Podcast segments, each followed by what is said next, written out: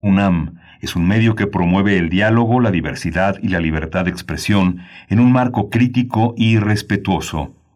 Los comentarios expresados a lo largo de su programación reflejan la opinión de quien los emite, mas no de la radiodifusora.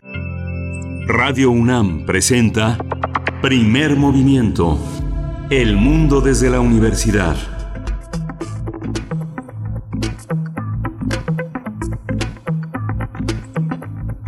Hola, buenos días. Eh, hoy es jueves 25 de junio y son las 7.04 de la mañana aquí en la Ciudad de México, una ciudad todavía oscura, húmeda, todavía con muchas sombras encima de ella. Estamos transmitiendo a través de Radio UNAM en las frecuencias de la Radio Universitaria de México en Adolfo Prieto 133 con los controles de Socorro Montes. En un momento llega Arturo González al relevo y Frida Saldívar, nuestra productora, nuestra, nuestra guía, nuestra directora de orquesta y del otro lado, Berenice Camacho. Buenos días, Berenice. Muy buenos días, Miguel Ángel Quemain. ¿Cómo te encuentras esta mañana? Qué gusto saludarte, saludar a toda nuestra audiencia, también a quienes sintonizan allá en Chihuahua en tres frecuencias, el 105.3, 106.9 y 105.7 para estar juntos y enlazados durante la siguiente hora con la Radio Universidad de Chihuahua. Bienvenidos todas y todas también. Si nos sintonizan a través de nuestro sitio www.radio.unam.mx, aquí estamos desde el centro del país transmitiendo de manera remota en esta mañana nublada, esta mañana fresca aquí en Ciudad de México y pues bueno, eh, con mucho por delante, con un buen programa para acompañarles esta mañana. Vamos a iniciar con, eh, platicando con, bueno, acerca de proyectos de movilidad, proyectos de movilidad, muy importante este tema para el momento que estamos viviendo, precisamente para mejorar la seguridad sanitaria durante la pandemia por COVID-19. Vamos a conversar con Eloy González, esto en unos momentos más. Él es ingeniero civil, maestro en urbanismo sustentable y con también en esa conversación estará Andrea Orcasitas. Ella es coordinadora del Centro de Acopio de Nosotros. Así es que bueno, esto para iniciar nuestro programa de hoy jueves. Sí, y para reconocernos en el espejo del pasado, en una historia de México, epidemias y sismos en la Ciudad de México, es el tema que vamos a conversar con Alfredo Ávila, historiador, parte del conjunto de investigadores del Instituto de Investigaciones Históricas de la UNAM. Así es, epidemias y sismos, no se quedó con nada el doctor Alfredo Ávila esta mañana. Pues sí, es de lo que nos corresponde y nos toca hablar. Después tendremos en nuestra segunda hora la nota nacional. Vamos a conversar sobre la alianza, esta alianza de Morena con otros partidos políticos, específicamente con el Partido del Trabajo y el Partido Verde Ecologista de México. Vamos a conversarlo con el doctor Álvaro Arreola. Ustedes ya lo conocen si es que nos siguen habitualmente. Él es investigador del Instituto de Investigaciones Sociales de esta universidad. Y vamos a tener también el tema de los derechos, eh, eh, perdón, vamos a tener el tema de la eh, el glifosfato en México. Vamos a conversar con Omar Arellano Aguilar, él es especialista en el área de ecotoxicología y evaluación de riesgos. Hemos hablado ya de glifosfato, pero vamos a profundizar hoy en este tema. Así es, el glifosato de, de sodio, pues bueno, lo vamos a conversar para después llegar a la poesía necesaria en la voz de Miguel Ángel Quemain esta mañana. Hoy tenemos mundos posibles, ocho minutos y medio, Estados Unidos, los tiempos de lo nunca visto, es el tema que eh, desarrollará Alberto Betancourt, historiador, miembro, profesor de la Facultad de Filosofía y Letras de la UNAM, va a estar con nosotros en este espacio que hemos llamado Mundos Posibles. Por supuesto, y después también, como cada jueves, llegamos a nuestra sección de derechos humanos en esta ocasión vamos a conversar con Jacobo Dayan, coordinador académico de la Cátedra Nelson Mandela de Derechos Humanos en las Artes de la UNAM. Y el tema que propone en esta mañana Jacobo Dayan es para acercarnos, analizar a, estado, a, ciertos lugares de nuestro país que viven una tragedia de violencia, Celaya, Caborca y San Mateo del Mar la tragedia de violencia en tres puntos del país. Así es que esto para nuestra mañana de hoy, de aquí y hasta las 10 de la mañana, hora del centro, Miguel Ángel, vamos a hacer nuestro corte informativo, cómo amanecimos el día de hoy en temas de COVID, tanto a nivel nacional, internacional y las propuestas de la UNAM. Sí, vamos. COVID-19. Ante la pandemia, sigamos informados. Radio UNAM. La Secretaría de Salud informó que el número de decesos por la enfermedad de la COVID-19 aumentó a 24.324. De acuerdo con el informe técnico ofrecido ayer por las autoridades sanitarias, los casos confirmados acumulados se incrementaron a 196.847 y el de sospechosos a 62.475. Claudia Sheinbaum, jefa de gobierno de la Ciudad de México, presentó ayer el plan de reactivación económica y creación de empleos para la Ciudad de México ante la pandemia de la COVID-19. El gobierno local busca generar 987 mil puestos de trabajo, ya que la contingencia sanitaria ha provocado la pérdida de 220 mil empleos desde el inicio del confinamiento voluntario. La Organización Panamericana de la Salud, la OPS, por sus siglas, consideró que México no ha logrado aplanar su curva epidémica de COVID-19. Yavas Barbosa da Silva, subdirector de la OPS, dijo que se brinda apoyo a las autoridades de salud para la revisión de nuevas medidas que ayuden a controlar el brote epidémico en nuestro país. La Organización Mundial de la Salud en información internacional advirtió que el continente americano aún no alcanza el pico de la pandemia de la COVID-19 Michael Ryan, director de emergencias sanitarias de la OMS, dijo que los gobiernos de la zona deben mantener una clara comunicación con sus ciudadanos para responder de forma comunitaria a la propagación del virus SARS-CoV-2. Este experto reiteró su recomendación de localizar el mayor número de casos, rastrear los contactos como una de las medidas básicas para frenar las infecciones. Por su parte, Tedros Adhanom, director de la Organización Mundial de la Salud, estimó que la próxima semana se estaría llegando a 10 millones de casos de coronavirus en el mundo. Cabe señalar que el actual epicentro de la pandemia es América Latina, con 2.6 millones de contagios y más, más de 100.000 muertes. En Estados Unidos fue cancelado el maratón de Nueva York por la pandemia de la COVID-19. Esta fiesta tradicional de los corredores estaba prevista para realizarse el primero de noviembre, pero los organizadores decidieron no llevarlo a cabo debido a las preocupaciones de salud relacionadas con el coronavirus. Otro maratón que también fue cancelado es el de Berlín, otro enorme maratón que estaba previsto para el 27 de septiembre.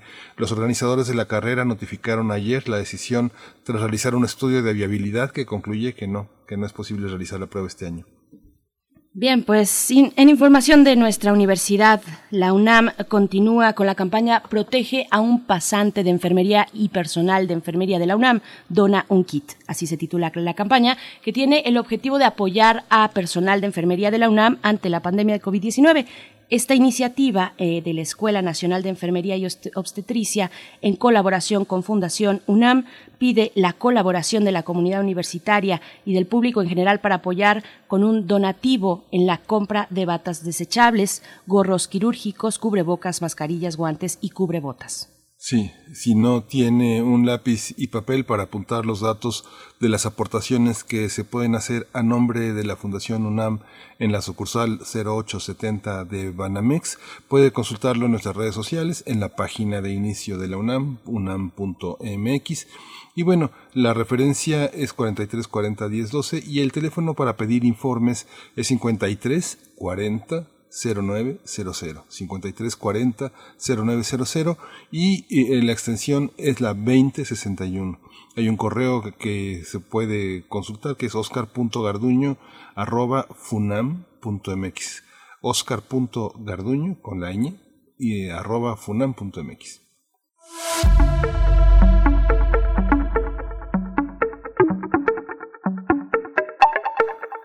Y este jueves concluye el día de hoy la primera temporada de Jueves de Cine en Casa Buñuel las conversaciones sobre cine mexicano impulsadas por la Academia Mexicana de Artes y Ciencias Cinematográficas con el apoyo de la Coordinación de Difusión Cultural de la UNAM. Presentan en su doceava sesión una charla con María Estela Fernández. La diseñadora de vestuario eh, será presentada por Bárbara Enríquez. Así es que no se pierdan esta conversación transmitida el día de hoy. Será transmitida hoy a las seis de la tarde a través del canal de YouTube de Cultura en Directo UNAM. Lo encuentran así fácilmente en YouTube, en esa plataforma eh, Cultura en Directo UNAM y pueden disfrutar de esta charla, esta charla, eh, pues las conversaciones los jueves de Casa eh, Buñuel jueves de cine, así es que bueno, eso y mucho más podrán encontrar en el canal de YouTube de Cultura en directo UNAM. Y pues vamos a ir con música, Miguel Ángel. Sí, vamos a escuchar de Art Blakey y The Jazz Messengers,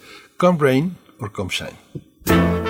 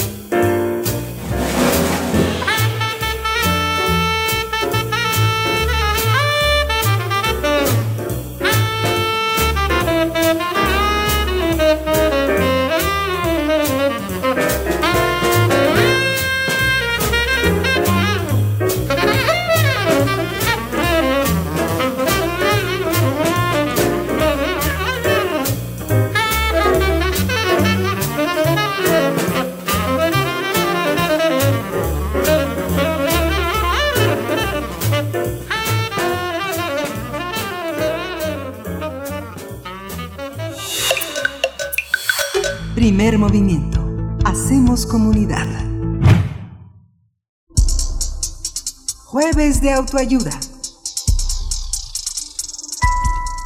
Con el objetivo de ayudar a sectores vulnerables y economías locales afectadas por el confinamiento, se presentaron cuatro programas piloto con ideas innovadoras que permiten mejorar la seguridad sanitaria durante la pandemia por COVID-19. Los primeros pilotos están orientados a encontrar soluciones de movilidad y sus beneficios serán evaluados para que sean replicables en otras situaciones de emergencia. Estos proyectos son apoyados por el Banco Interamericano de Desarrollo y el Instituto de Políticas para el Transporte y el Desarrollo. La colaboración incluye diversos actores de la movilidad como empresas de redes de transporte dedicadas al reparto de comida, al transporte de personas con modelos sustentables, así como organizaciones ciclistas y ciudadanas. De esta convocatoria se recibieron 28 propuestas, de las cuales fueron seleccionadas cuatro. Se trata de la guía de salud en repartos, el programa Rondando, Rodando Ayuda, así como dos proyectos de movilidad del sector salud en la Ciudad de México y Toluca. Vamos a conversar sobre estos proyectos piloto de apoyo a sectores vulnerables por COVID-19. Y hoy nos acompañan eh, Eloy González, ingeniero civil, maestro en urbanismo sustentable, y él coordina el programa de sostenibilidad e inclusión en movimiento en el Instituto de Políticas para el Transporte y el Desarrollo. Le doy la bienvenida. Muchas gracias por estar esta mañana con nosotros. Gracias por invitarnos. Buen día, Berenice Miguel Ángel. Muy buen día, Eloy González. También, también saludamos y damos la bienvenida esta mañana a Andrea Orcasitas.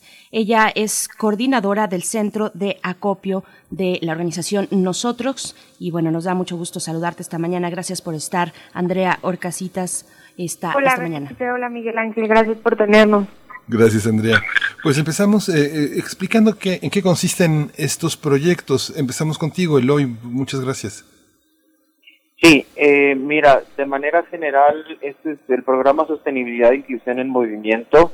Es una colaboración entre el ITDP y el Banco Interamericano de Desarrollo, el BID, y la parte de innovación, que es el BID Lab, buscando mejorar la sostenibilidad eh, en movilidad y la inclusión social eh, de estas empresas que, que se, digamos, conjuntan en el nombre de empresas de redes de transporte que ofrecen servicios privados de movilidad que van desde bicicletas hasta viajes en, automóvil o en van, que se conoce como van público.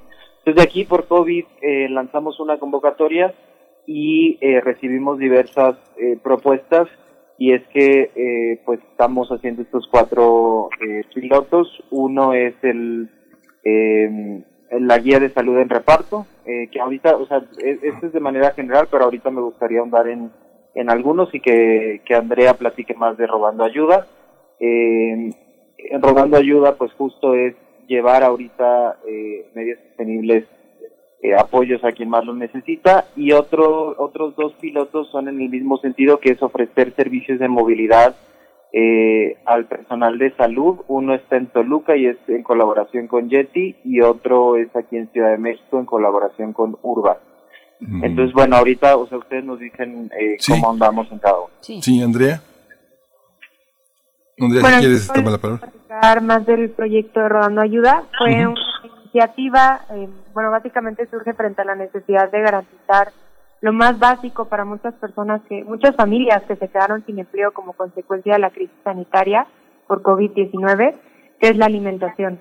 Entonces, eh, nos organizamos 12 empresas, colectivos, personas y organizaciones de la asociación civil y hemos entregado a personas en situación de vulnerabilidad, em, como son trabajadoras del hogar, repartidores de plataformas digitales, auxiliares de limpieza y trabajadores de mercados. Eh, cabe resaltar que lo hacemos a través de transporte sostenible como eh, bicicargos eléctricas, bicicletas. Eh, usamos muchas pero ya se me fue la idea, pero usamos eh, transportes sostenibles para garantizar cero emisiones mientras transportamos las despensas, al igual que usamos vans como centros de acopio móviles para transportar muchas despensas de un lugar a otro. Nuestras despensas miden alrededor de pesan alrededor de 22 a 40 kilos porque queremos garantizar alrededor de un mes de alimentación para familias de cuatro personas y a la fecha hemos entregado 598 despensas, eh, contando ya esta semana. Esperamos alcanzar nuestra meta de 1.500 para eh, el final de julio. Claro, ¿Cómo, ¿cómo se da una red como esta?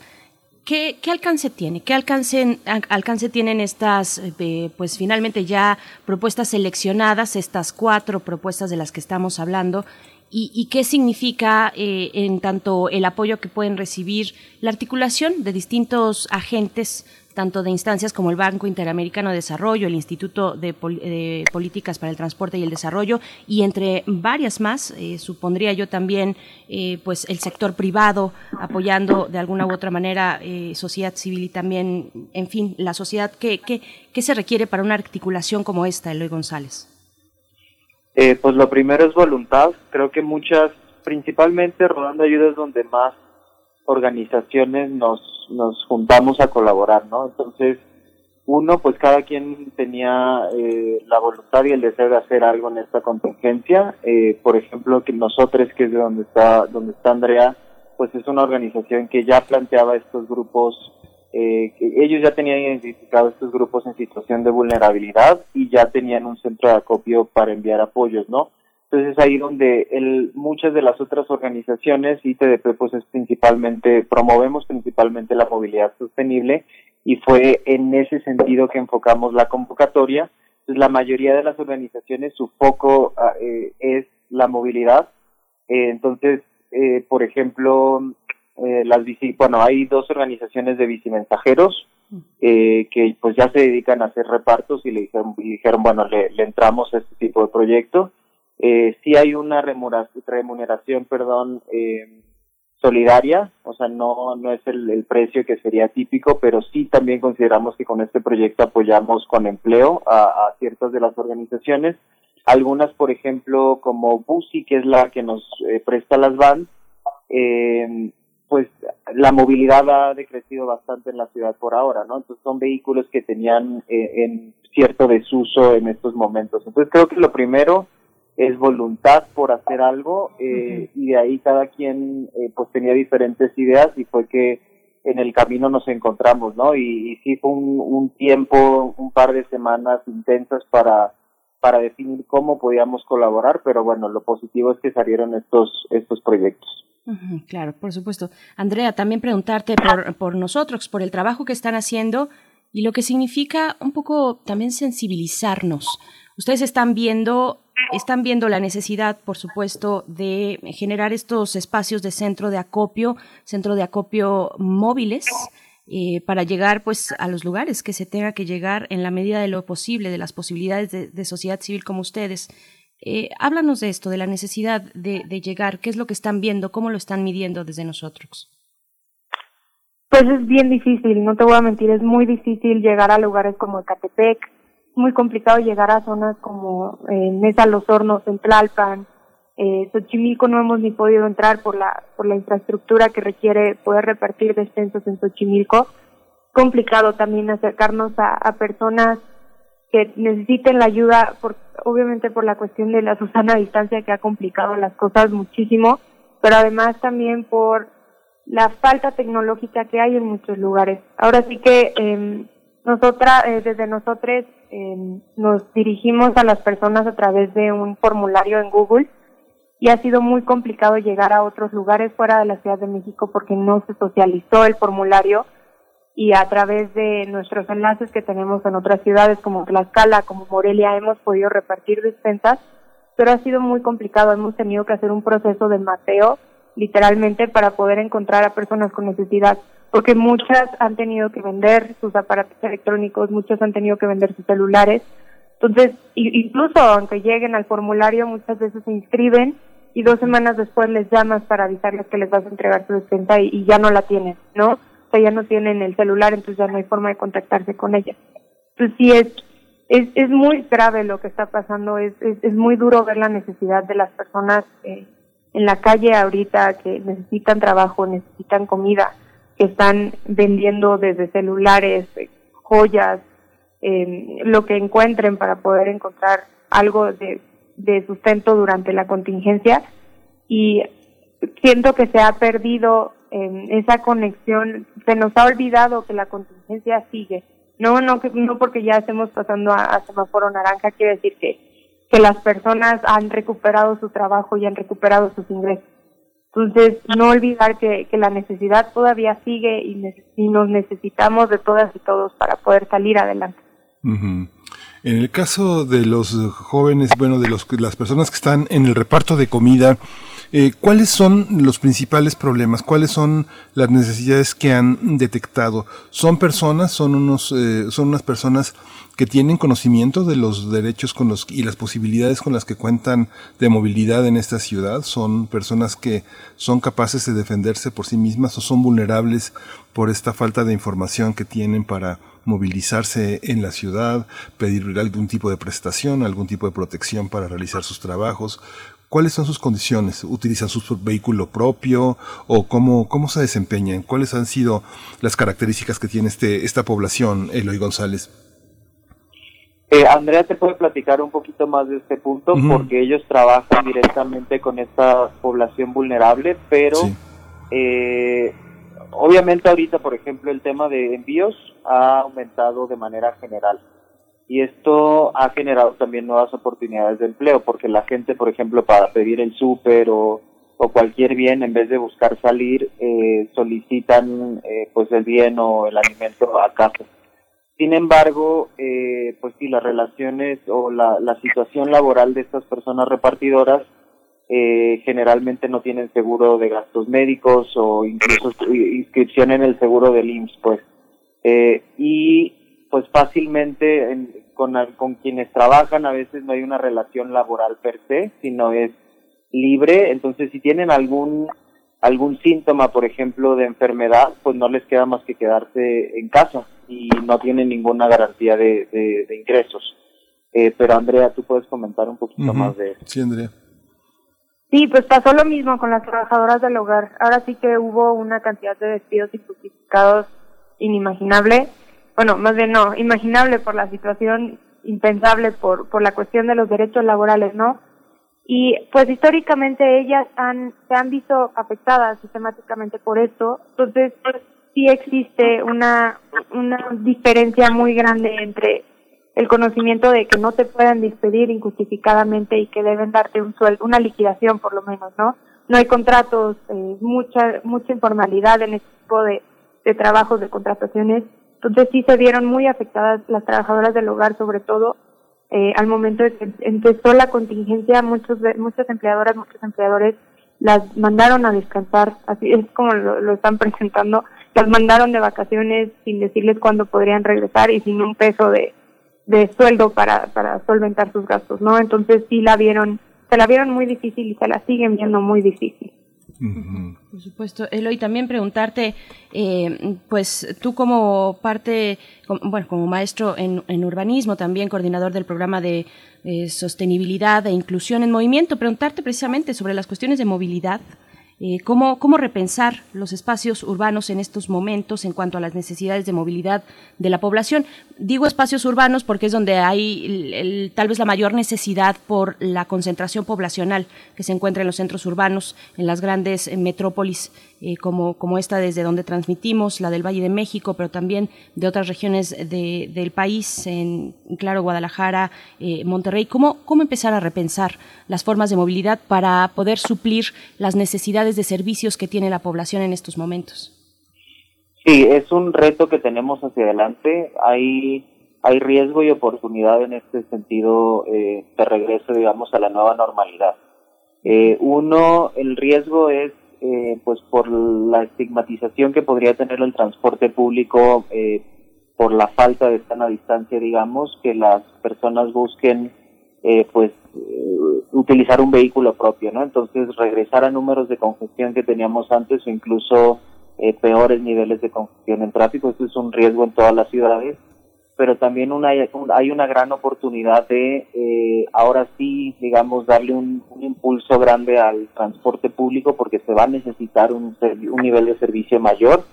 Pero también aquí algo que está pasando en algunas ciudades como en Ciudad de México y en Monterrey, en el municipio de San Pedro Garza García, es que están implementando ciclovías emergentes, se llaman, eh, que son estas ciclovías que se implementan de manera rápida. En Ciudad de México están insurgentes, por ejemplo, eh, que sí nos permitirían un transporte sustentable, pero también que las personas eh, pues mantengan esta, esta sana distancia.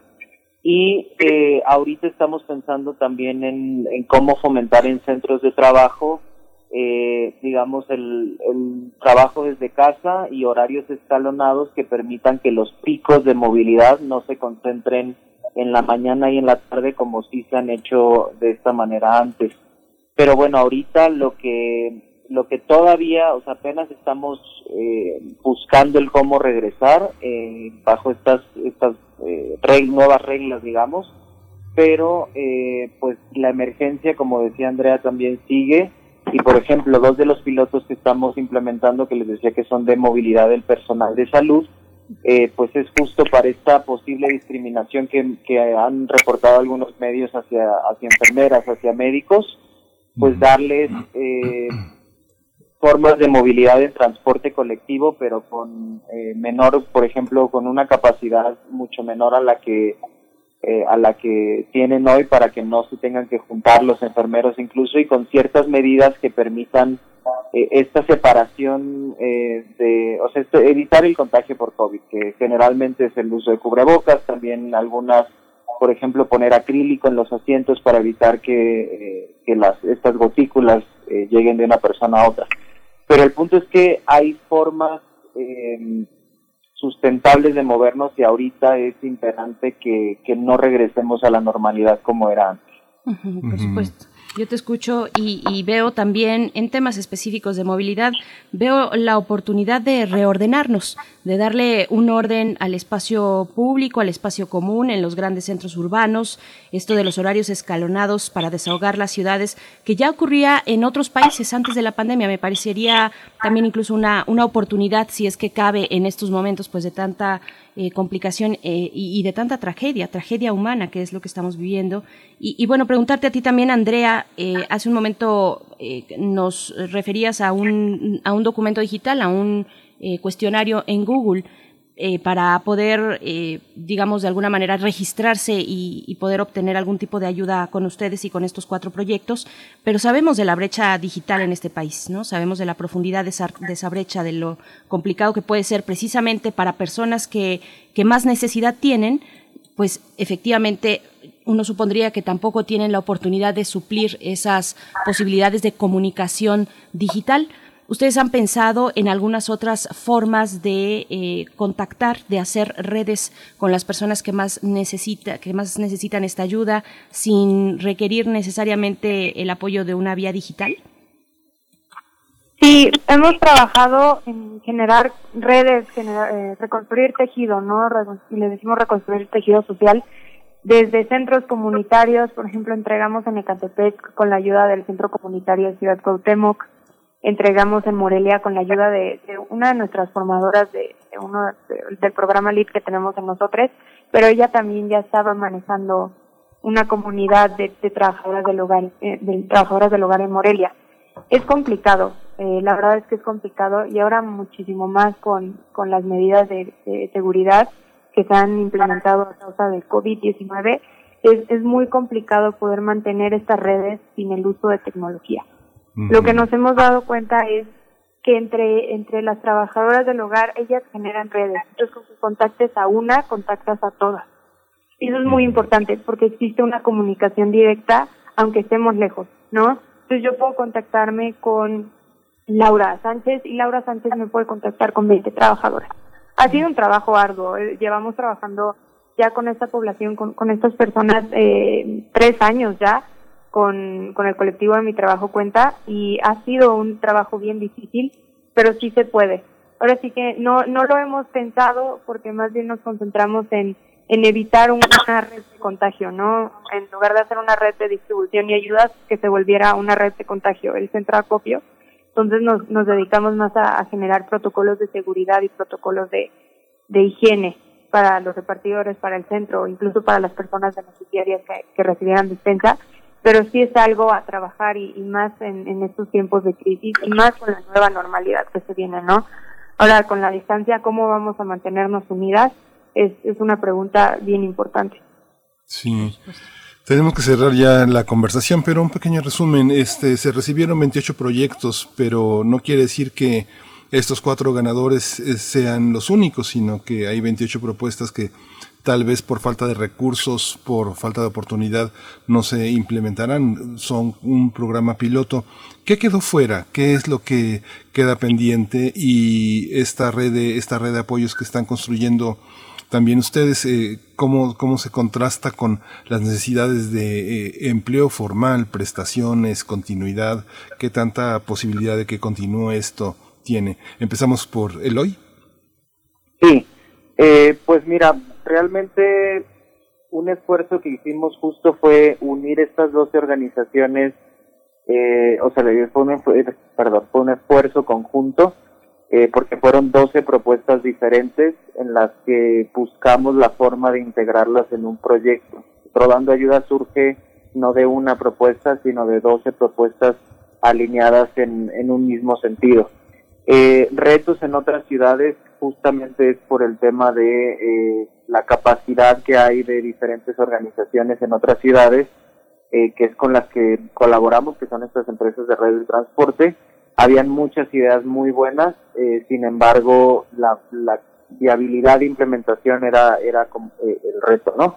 Entonces sí, hacia adelante el tema de, de empleo formal eh, sigue. Eh, digo, la movilidad va a ir regresando, va a ir aumentando. Hoy seguimos eh, digamos, con niveles de, de movilidad mucho más bajos a, a, lo, a, lo, normal. Entonces, una vez que esto empiece a retomar, eh, que, que, empiecen a abrir comercios, que empecemos a regresar a lugares de, de trabajo algunos, eh, pues la movilidad se va reactivando, ¿no? Entonces, ahí es donde a través de, digo, cada organización con la que colaboramos tiene muy buenas eh, iniciativas eh, entonces empezarán a volver a poner en marcha eh, estos servicios de bicicleta pública, por ejemplo, con Tesla o de van pooling con Busi o el servicio de transporte público tradicional, que les digo, este no ha dejado de operar. Eh, pero sí es un reto el tema de, de, empleo, o sea, no, no te voy a decir que lo tenemos eh, resuelto, eh, va a ser un reto hacia adelante, pero oportunidad de, de hacer nuevas cosas en movilidad que sí sea sostenible, eh, hay bastante y justo con Rodando Ayuda probamos el tema de envíos sin emisiones, eh, que es un tema que va a seguir aumentando el, los envíos, digamos, a domicilio y que pues hacerlo en medios contaminantes eh, pues nos, nos afecta a todos en la calidad del aire, que es, es un tema importante. Eh, entonces los envíos sin, sin emisiones son una, son oportunidad muy importante a, explotar en este en esta nueva normalidad. Andrea pues concentrarnos, seguir luchando por los derechos laborales de las personas que más lo necesitan y más ahora durante la contingencia creo que es fundamental.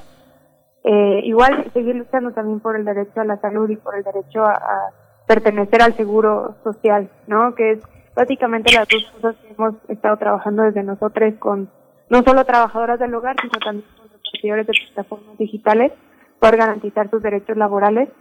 Pues seguiremos en esa en esa pelea y ahora con más con más ganas porque es súper necesario con, con esta contingencia. Sí. Por supuesto. Bien, pues una, una, un último comentario yo les pediría. Primero que brevemente nos comenten ya para despedirnos acerca de este proyecto de movilidad del sector salud en Ciudad de México y en Toluca, que sabemos tanto Ciudad de México como el Estado de México, pues son los dos que concentran la mayor cantidad de casos eh, activos eh, en estos momentos por sus, por sus eh, consideraciones y sus características, pues es evidente que así es. Que, que nos comenten un poco de cómo va, eh, cómo si aquellos que nos están escuchando y que tienen alguna necesidad particular eh, perteneciendo al sector salud pueden acercarse para tener eh, pues el beneficio de estos de proyectos como este, preguntarles eso y también nada más por último que nos inviten a acercarnos cómo podemos apoyar, cómo nos podemos sumar a este tipo de esfuerzos de sociedad civil y otro tipo de instituciones. Eh, no sé quién quiera contestar, Eloy o Andrea. Eh, si quieres, vamos contigo, Eloy. Tú rodando ayuda, Andrea, bien, bien breve, yo comento de los hospitales. Perfecto, vamos con En Toluca estamos colaborando con Yeti, les decía que es una plataforma tecnológica que permite que el transporte público tradicional o concesionado eh, se pueda reservar mediante aplicación y el pago sin contacto, que es un tema importante, aunque también se debe de aceptar el pago en efectivo eh, por, por eh, situaciones de accesibilidad a, poder llegar al transporte público, ¿no? Estamos dando, Jetty está dando servicio, se juntó con la Secretaría de Movilidad del Estado de México eh, y algunos transportistas para dar servicio al Hospital General Dr. San Nicolás, Centro Médico Adolfo López Mateos, el Hospital Regional de Toluca y el Hospital Mónica Pretelini, todos eh, públicos. Eh, sí tiene un costo este servicio eh, preferencial, digamos, pero habría que, o sea, se tenía que mantener eh, activo el servicio de alguna manera. Eh, y bueno, están estas rutas ahí con, con Yeti, se, se publican desde los hospitales, ¿no? Entonces esperamos que la mayoría de los médicos, enfermeras y personal que trabaja en esos hospitales ya tenga, tenga esta información. En Ciudad de México vamos a empezar apenas, estamos muy en contacto con el Hospital General GEA y el Instituto Nacional de Cardiología. Eh, estamos por empezar, yo creo que el lunes de la próxima semana damos inicio y en este caso son rutas en van, eh, enfocadas en donde vive eh, este personal. En los hospitales nos ayudaron a levantar un diagnóstico, eh, que igual se hizo en Toluca un diagnóstico, y son rutas gratuitas en el caso de, Ciudad de México y vamos a poder operar alrededor de un mes y medio eh, gracias a, un par de, donativos. Entonces, pues esperamos que, que, que, tengan la información el personal y, y, se sigan subiendo y aprovechando estos servicios ahorita que claramente eh, siguen medidas de sanidad estrictas, digamos. Claro, claro. Andrea, ¿cómo nos podemos sumar? ¿Dónde los encontramos? ¿Qué espacios digitales tienen? en la página de rodandoayuda.mx, ahí está toda la información, ahí tenemos un apartado para donar. Eh, sería la forma más directa y más certera de ayudar en estos momentos. Así que el proyecto tiene una vida de tres semanas más y luego vamos a cerrar. Entonces queremos poder entregar la mayor cantidad de despensas posible. Entonces yo invitaría a todas las personas que nos están escuchando a donar en rodandoayuda.mx y acercarse a lo que estamos haciendo. Eh, ahora sí que todo suma, ¿no? Desde un peso hasta lo que se pueda donar, todo suma. Claro, por supuesto. Pues agradecemos a los dos. Eloy González, eh, ingeniero civil, maestro en urbanismo sustentable, coordinador del programa Sostenibilidad e Inclusión en Movimiento en el Instituto de Políticas para el Transporte y el Desarrollo, el ITDP. Muchas gracias, Eloy. Muchísimas gracias a usted. Igualmente a Andrea Orcasistas, ella es coordinadora del Centro de Acopio de Nosotros. Gracias, Andrea. Y pues nos quedamos con estos datos y con esta, seguramente también, voluntad de, eh, de poder apoyar a las distintas iniciativas que van surgiendo. Muchas gracias, Andrea. Muchas pues. gracias a los dos. Gracias a ambos. Miguel Ángel, nos vamos a ir con música. Vamos a hacer un corte musical. Después hablaremos de historia, historia de México, pero ahora nos vamos con música. Esto está a cargo de Soda Stereo. La canción es Cuando pase el temblor. Pasará.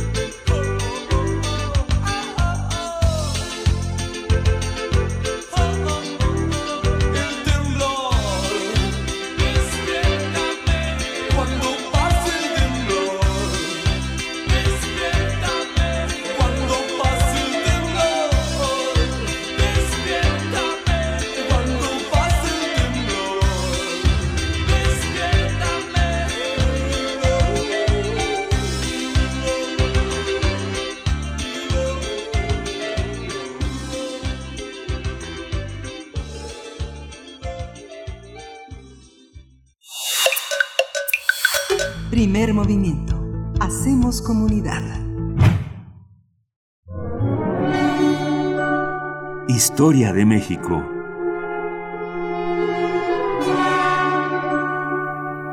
Bien, pues ya estamos, estamos en esta mañana saludando al doctor Alfredo Ávila. Él es historiador, es investigador del Instituto de Investigaciones Históricas, profesor de la UNAM y está a cargo de esta sección Historia de México para hablar en esta mañana de epidemias y sismos en la Ciudad de México. Eh, doctor Alfredo Ávila, no te quedaste con nada en este título. ¿Cómo estás? Buenos días. Hola, buenos días.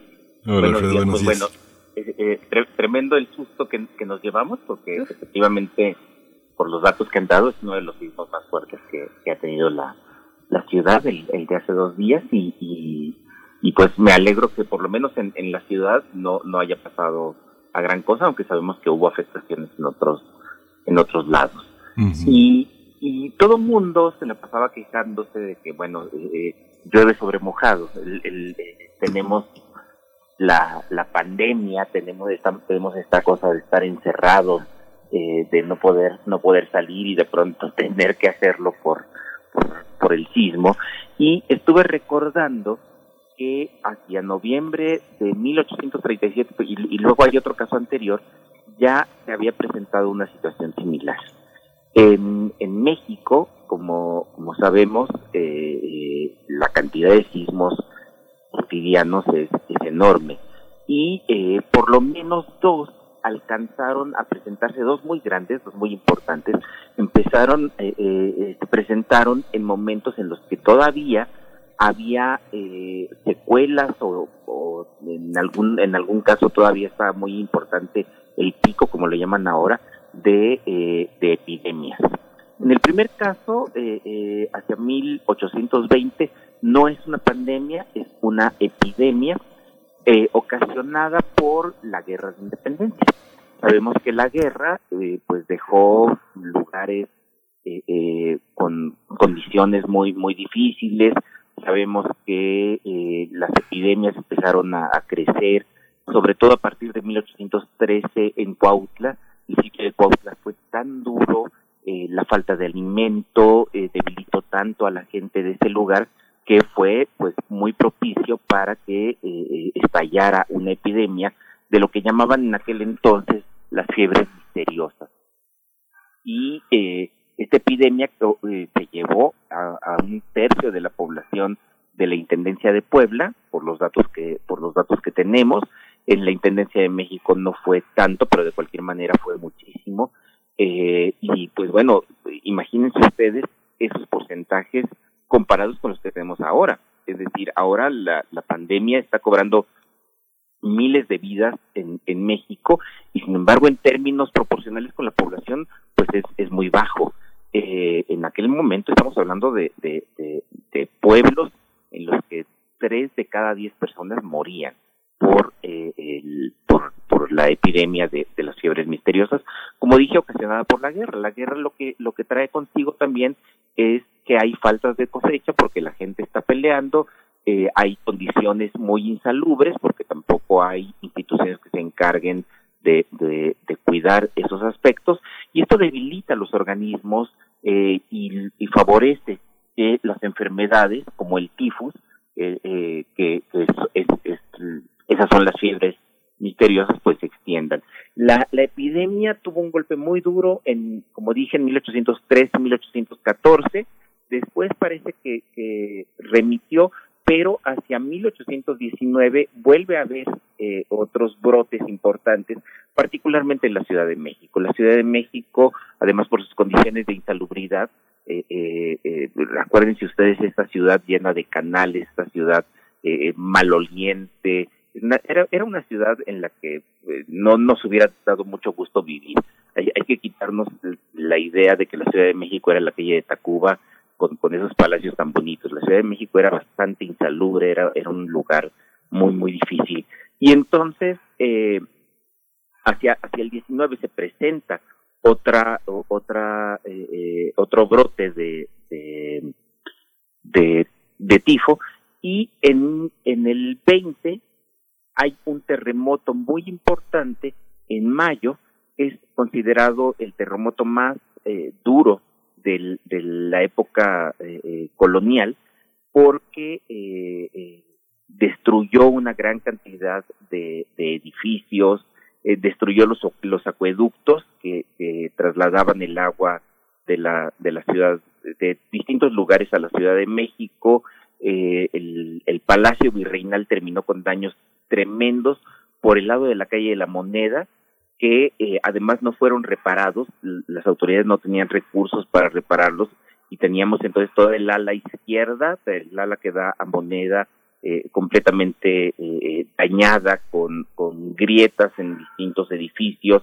Fue uno de los, de los sismos más, más duros, que además se presenta en un momento en el que, sobre todo en distintos conventos, hay eh, presencia de eh, eh, del tifus exantemático, es decir, de, las llamadas fiebres misteriosas. Eso fue tremendo porque las órdenes religiosas eh, no saben qué hacer.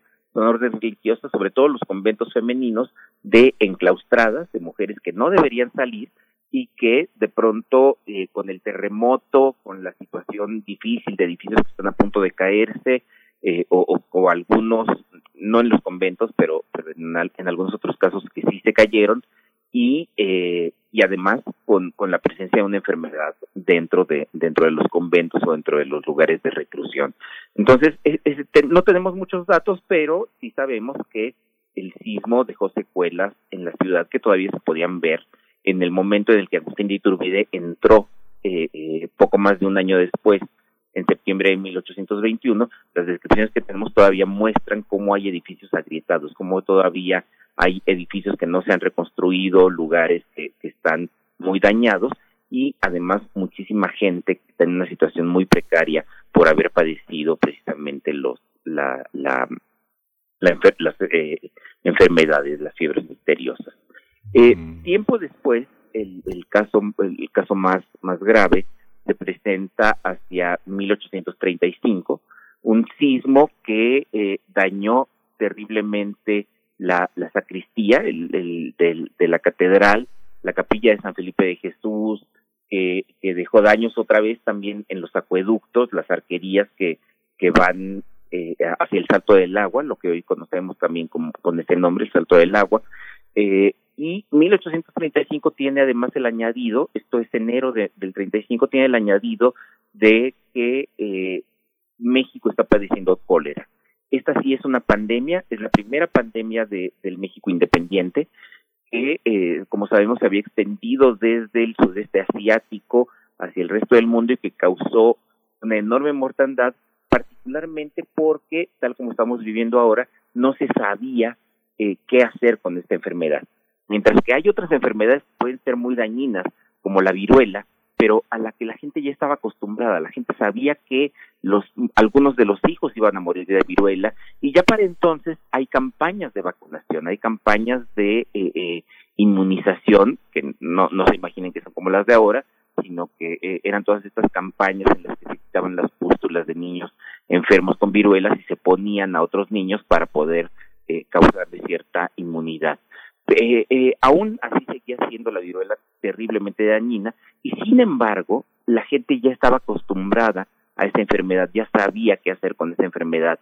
Eh, en cambio, con el cólera, el cólera era una enfermedad nueva y nadie tenía la menor idea. Eh, mucha gente pensaba que se transmitía a través de los miasmas, es decir, a través de respirar eh, el agua, eh, a través de respirar los vapores que salían del agua en las calles, en los canales, y que eso era lo que te, lo, lo que te enfermaba. Otras personas pensaban que la enfermedad se transmitía persona a persona, simplemente con, con tocarse, con el tacto, un poco como si fuera un, un virus. Eh, y muy pocas personas se daban cuenta eh, o se dieron cuenta, y esto muchos años después, de que en realidad el problema era beber agua beber agua que tuviera el, el vacilo del, del cólera. Y eh, en esta situación tan difícil, Carlos María de Bustamante nos cuenta cómo los cuerpos eran sacados de la Ciudad de México en carretones, eh, la mortandad tremenda, porque además también se le tiene mucho miedo al cuerpo infectado, no se sabe qué hacer con él, entonces lo llevan a cementerios que están afuera de la Ciudad de México y es un espectáculo verdaderamente dramático. Tenemos testimonios también del Ayuntamiento de la Ciudad de México que tiene que controlar a los perros de la ciudad, a los perros callejeros de la ciudad, porque de pronto hay gente muerta y los perros hacen su agosto allí. Y de pronto el 6 de enero de 1835, eh, pues eh, se presenta eh, prácticamente en la madrugada un terremoto eh, durísimo, el terremoto de Reyes, que eh, daña de nuevo la ciudad, que ocasiona la caída de algunos, de algunos edificios. Eh, Carlos María Bustamante, que llevaba su diario, no reporta ningún muerto eh, eh, por, por aplastamiento, porque haya caído algo. Y esto se debe en muy buena medida, hay que recordar, a que las construcciones de la Ciudad de México, las, las grandes, las de piedra, eh, pues eran eso, eran construcciones de piedra muy, muy duras, las cuales lo, lo, lo que se daña casi siempre eh, son las cúpulas, son las bóvedas. Eh, y, eso le permite a sus habitantes poder salir, mientras que las casas de la gente pobre eran casas pues eh, eh, de, materiales muy ligeros, de materiales muy livianos, de, adobe, con, con tejas en, en, en, vez de techo, y esto ocasionó que muchas de esas casas sí se cayeran, pero no causaran víctimas mortales en, en ese primer momento. Y sin embargo, en la zona más dañada por eh, el sismo fue precisamente la del oriente de la ciudad, la zona de la Candelaria de los Patos, eh, eh, to, todo ese todo ese lugar que es donde vive la gente más pobre, la gente más marginada, que allí es donde se presentaron la mayor parte de los daños y también allí es donde se está presentando en ese momento todavía las secuelas más importantes del cólera. Allí todavía hay muchos enfermos de, de cólera y todavía se están contagiando y no resulta extraño que después del sismo haya aumentado el número de, de, muertos y el número de personas que, que padecieron cólera. Entonces, bueno, la, de, eh, nos pareció hace dos días que, que, nos llueve sobre mojado, pero, pero bueno, vivimos en, un, en una ciudad eh, eh, en la que los sismos, los sismos producidos aquí mismo son extraños, pero vamos que recibimos constantemente el impacto de sismos que tienen su epicentro en otro lugar y por las condiciones lacustres, pensemos precisamente en zonas como esa, como la Candelaria, que pues era lago en todavía a comienzos del siglo XIX, pues son, son de, eh, de un suelo que permite que los sismos se alarguen. Tenemos reportes, el, el reporte que da Carlos María Bustamante de, del sismo del 35 eh, eh, indica que alrededor de seis minutos estuvo estuvo temblando. Y, y bueno eh, esto en medio todavía de una situación en la que en la que el cólera aunque ya iba un poco de salida pues seguía haciendo estrago estragos sobre todo en las zonas más pobres de la ciudad Ay, Alfredo, pues qué, qué, recorrido, es muy interesante. Es la crónica de nuestros miedos, de nuestra idea sobre el futuro, de la duración del penar. Bueno, pues seguimos al habla y nos dieron ya las 8 de la mañana, pero eh, seguimos contigo, seguimos en esta, en esta tesitura que nos pones y pues muchas gracias por tu participación esta mañana, querido Alfredo Ávila. Gracias a ustedes y, y saludos al público. Gracias. Muchas gracias. Pues vaya combinación de elementos que efectivamente nos reflejan esos miedos, miedos colectivos, pero también sería interesante ver el aprendizaje, el aprendizaje colectivo, tanto práctico como en lo emocional, en fin, mucho que seguir conversando al respecto. Vamos a hacer el corte ya de la hora. Nos despedimos de la Radio Universidad de Chihuahua. Con ustedes estaremos el día de mañana a partir de las 6 de la mañana hora de Chihuahua, 7 de la mañana hora del centro del país. Seguimos en el 96.1 de FM después de este corte. Síguenos en redes sociales. Encuéntranos en Facebook como Primer Movimiento y en Twitter como arroba PMovimiento. Hagamos comunidad.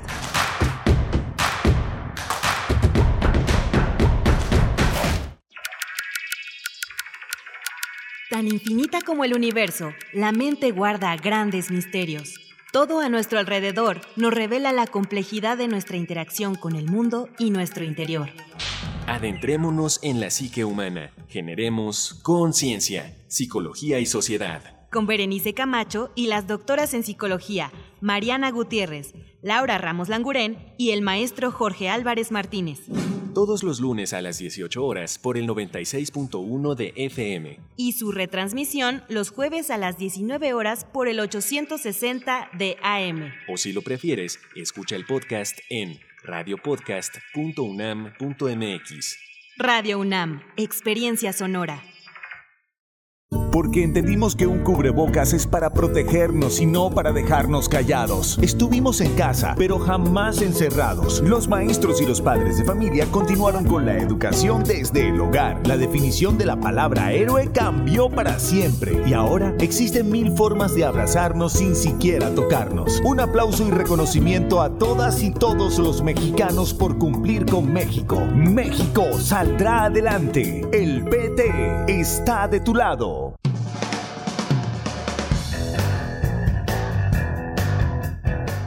El alma libre es rara, pero la identificas fácilmente cuando la ves. Charles Bukowski. Radio UNAM. Experiencia sonora.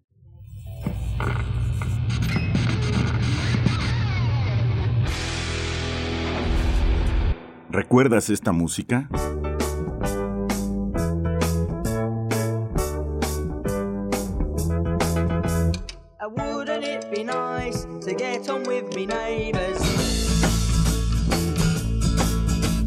Make it very clear they've got no room for.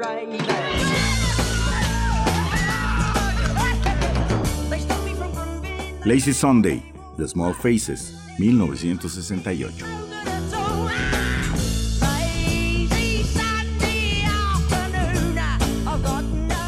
La imaginación al poder cuando el rock dominaba el mundo. Todos los viernes a las 18.45 horas por esta estación.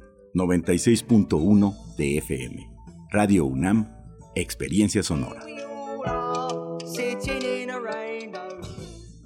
Qué lindo cuando el sol de madrugada. El mes pasado, Oscar Chávez partió de esta vida. Es reconocido por sus letras, por sus canciones, aunque también fue actor de cine y de radio. UNAM. Sí, fue parte de Radio UNAM en los años 60. Radio UNAM abre su acervo histórico para mostrarte algunas de las obras de radioteatro en las que participó Oscar Chávez, In Memoriam. Dirigidas por el director de cine José Estrada, producidas por Max Aub y basadas en grandes obras de la literatura. Escúchalas todos los sábados de junio a las 20 horas por Radio UNAM. Retrocede en el tiempo. Escucha el arte. Siente la radio. Radio UNAM. Experiencia sonora.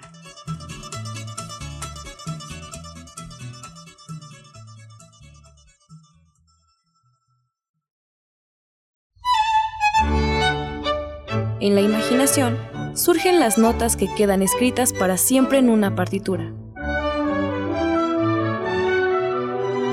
Desde ese momento, sin importar cuándo fueron creadas, al tocarlas, se vuelven tiempo presente. Muchos instrumentos se juntarán en el mismo espacio y a una señal nacerá la pieza que entrará por tus oídos. Súmate a la experiencia de revivir la música. Escucha a la OFUNAM todos los domingos a las 12 horas por el 96.1 de FM. Radio UNAM, Experiencia Sonora.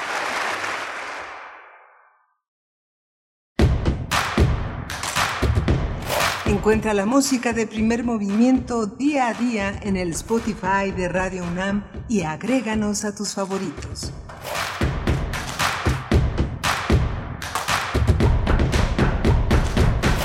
Muy buenos días, estamos de vuelta. Esto es Primer Movimiento y estamos en Radio UNAM. Transmitimos desde Adolfo Prieto, 133, aquí en la Colonia del Valle, en Ciudad de México, en este jueves, jueves 25 de junio de 2020. Son las 8 con 6 minutos de la mañana. Ya iniciamos aquí este, en esta hora la, el segundo momento, el segundo momento de nuestro programa. Les agradecemos a todas y todos por su sintonía, por su sintonía. Eh, venimos de una eh, pues una hora interesante. Estuvimos conversando hace unos momentos con el doctor Alfredo Ávila, historiador, investigador del Instituto de Investigaciones Históricas de la UNAM, acerca de las epidemias y sismos en Ciudad de México. Y antes conversábamos sobre proyectos, distintos proyectos de movilidad para mejorar la seguridad sanitaria durante la pandemia por COVID-19 con Eloy González y con Andrea Orcasitas. Eh, y pues bueno, todo lo que nos queda por delante. Yo saludo también a mi compañero Miguel Ángel Quemain, que se encuentra desde su casa detrás del micrófono. ¿Cómo estás, Miguel Ángel? Hola, Berenice Camacho, buenos días, buenos días a todos nuestros radioescuchas.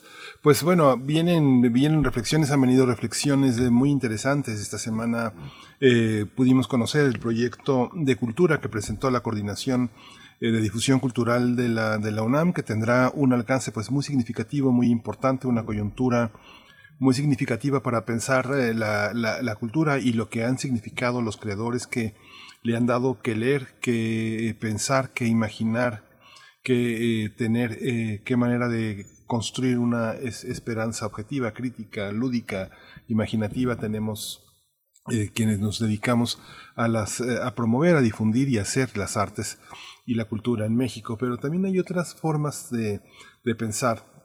Estudios 17, que es una eh, institución educativa que se ha dedicado a pensar el psicoanálisis, la filosofía, la comunicación, la discapacidad, distintos órdenes, ha presentado un espacio en, una página en Facebook que ha sido fascinante, ha sido muy interesante, que se llama Pensar y Actuar la Pandemia. El arquitecto de esta idea es Benjamin Mayer Folkes, que ahora el próximo lunes se inicia un coloquio, un seminario eh, muy internacional que eh, debatirá la pandemia actual con el cine como detonante. Van a analizar siete películas del 29 de junio al 4 de julio en diversas plataformas digitales y bueno, 17 eh, Instituto de Estudios Críticos es el espacio al que hay que dirigirse para entender cuáles son los parámetros que van a desarrollarse, pero la curaduría fílmica estuvo a cargo de Irabet Alakam, que abarca las cintas La amenaza de Andrómeda de Robert Wise, El año de la peste de Felipe Casals, Virus de Kinji Fukasaku, La peste de Luis Puenzo, nada menos que Outbreak de Wolfgang Petersen, Black Death de Christopher Smith y Contagio de Steven Soderbergh que son siete películas fascinantes, interesantes y sobre todo el pretexto para que grandes investigadores, grandes cineastas estén con nosotros. Va a estar Rafael Mandresi, va a estar el psicoanalista y filósofo brasileño Vladimir Zafatle, va a estar el filósofo político chileno que vive muchos años ha vivido muchos años en Estados Unidos, Sergio Villalobos Rumiant, la socióloga holandesa nada menos que Saskia Sassen, eh, quien hablará también de los escenarios del medio ambiente y los escenarios del futuro. Cuatro ponencias magistrales que vale la pena seguir en este espacio de 17 estudios críticos eh, Berenice. Por supuesto, a mí me llama mucho la atención la manera en la que se refiere precisamente el director de 17 Instituto de Estudios Críticos, Benjamín Mayer Folkes, dice que eh, el, cine, el cine es un espejo de la vivencia que estamos enfrentando. Es más fácil y fecundo para el pensamiento tener esta visión indirecta que nombra y representa nombra y representa con más naturalidad aspectos incluso traumáticos y complejos de asir en el lenguaje. Así es que, bueno, ahí está esta invitación. Yo creo que es imperdible y además a través del reflejo de la cinematografía, de siete propuestas cinematográficas, eh, pues bueno, será muy interesante lo que, lo que se pueda observar. Y esta propuesta, como siempre, como siempre lo tiene, como siempre tiene esta multidimensión, los, eh, todos los proyectos que encabeza 17 estudios críticos. Así es que, bueno, está ahí la invitación para que ustedes se puedan sumar. Y también eh, no hemos saludado a Radio Nicolaita. No, hemos saludado a Radio Nicolaita, ¿no? Por favor, vamos a remediar esto porque es un gusto siempre poder llegar hasta ustedes allá en Morelia. Les saludamos esta mañana. Vamos a acompañarles, si nos lo permiten, durante la siguiente hora, de las 8 a las 9 de la mañana, aquí en Radio UNAM. Es un gusto poder enlazarnos con, eh, entre radios universitarias. Así es que bienvenidos, bienvenidas. Vamos a tener en unos momentos más la conversación con el doctor Álvaro Arreola él es investigador del Instituto de Investigaciones Sociales de la UNAM, ya ha estado con nosotros en varias ocasiones. Hablaremos con él acerca de esta alianza que ya se, se, empieza a perfilar después de, digamos, rumores o notas que, que ya empezaban a señalar las posibilidades de alianza política con otros partidos políticos. Morena se alía con el Partido del Trabajo y Partido Verde Ecologista de México. ¿Qué significa esto en el marco de una expectativa electoral que se muestra compleja, eh, compleja por todo lo que ha atravesado el gobierno federal? Eh, y, bueno, será muy interesante ver cómo toda esta situación compleja en la que vivimos ahora, eh, situación de pandemia, se ve reflejada también en el apoyo, en la aceptación hacia un proyecto tan importante como el de la 4T que encabeza el presidente Andrés Manuel López Obrador. Así es que bueno, estaremos conversando de eso en nuestra nota nacional en unos momentos más. Sí, vamos a tener esa, esa, esa nota que bueno, es muy, muy importante y bueno, parece que ya, ya, está, ya está lista. Vamos a ir directo a nuestra nota nacional. Primer movimiento. Hacemos comunidad. Nota nacional.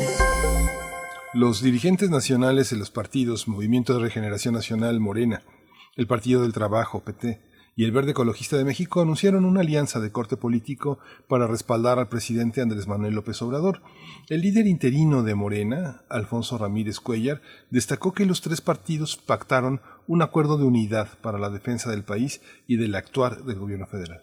Los tres partidos destacaron que le brindan un respaldo absoluto a López Obrador a una semana de que la presidencia de la República diera a conocer el plan de un supuesto bloque opositor amplio de estas siglas de la BOA. Pues bueno, también conocido así de esa manera como la BOA que supuestamente busca desprestigiar a el presidente Andrés Manuel López Obrador y, y al partido Moreno.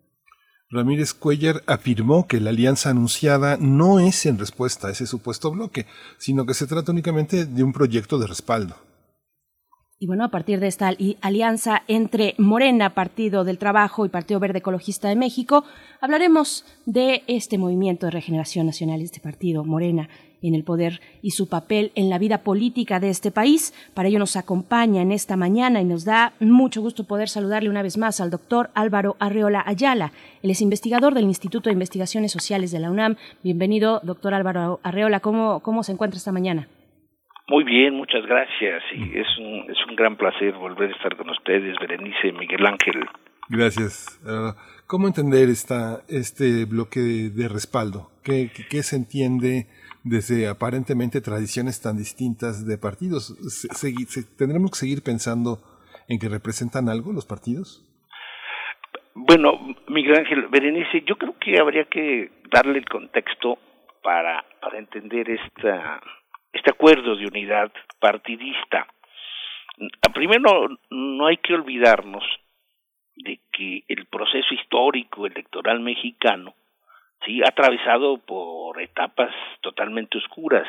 Y una de ellas venimos precisamente una de las más negras la que se inicia en 1988 y culmina en 2018 en donde el proyecto económico de globalización neoliberal que se fue imponiendo a nuestro país desde desde esa desde la década de los 80 precisamente sobre todo por el empuje del gran capital transnacional decidió decidió terminar con un con un estado con el estado mexicano surgido de la revolución.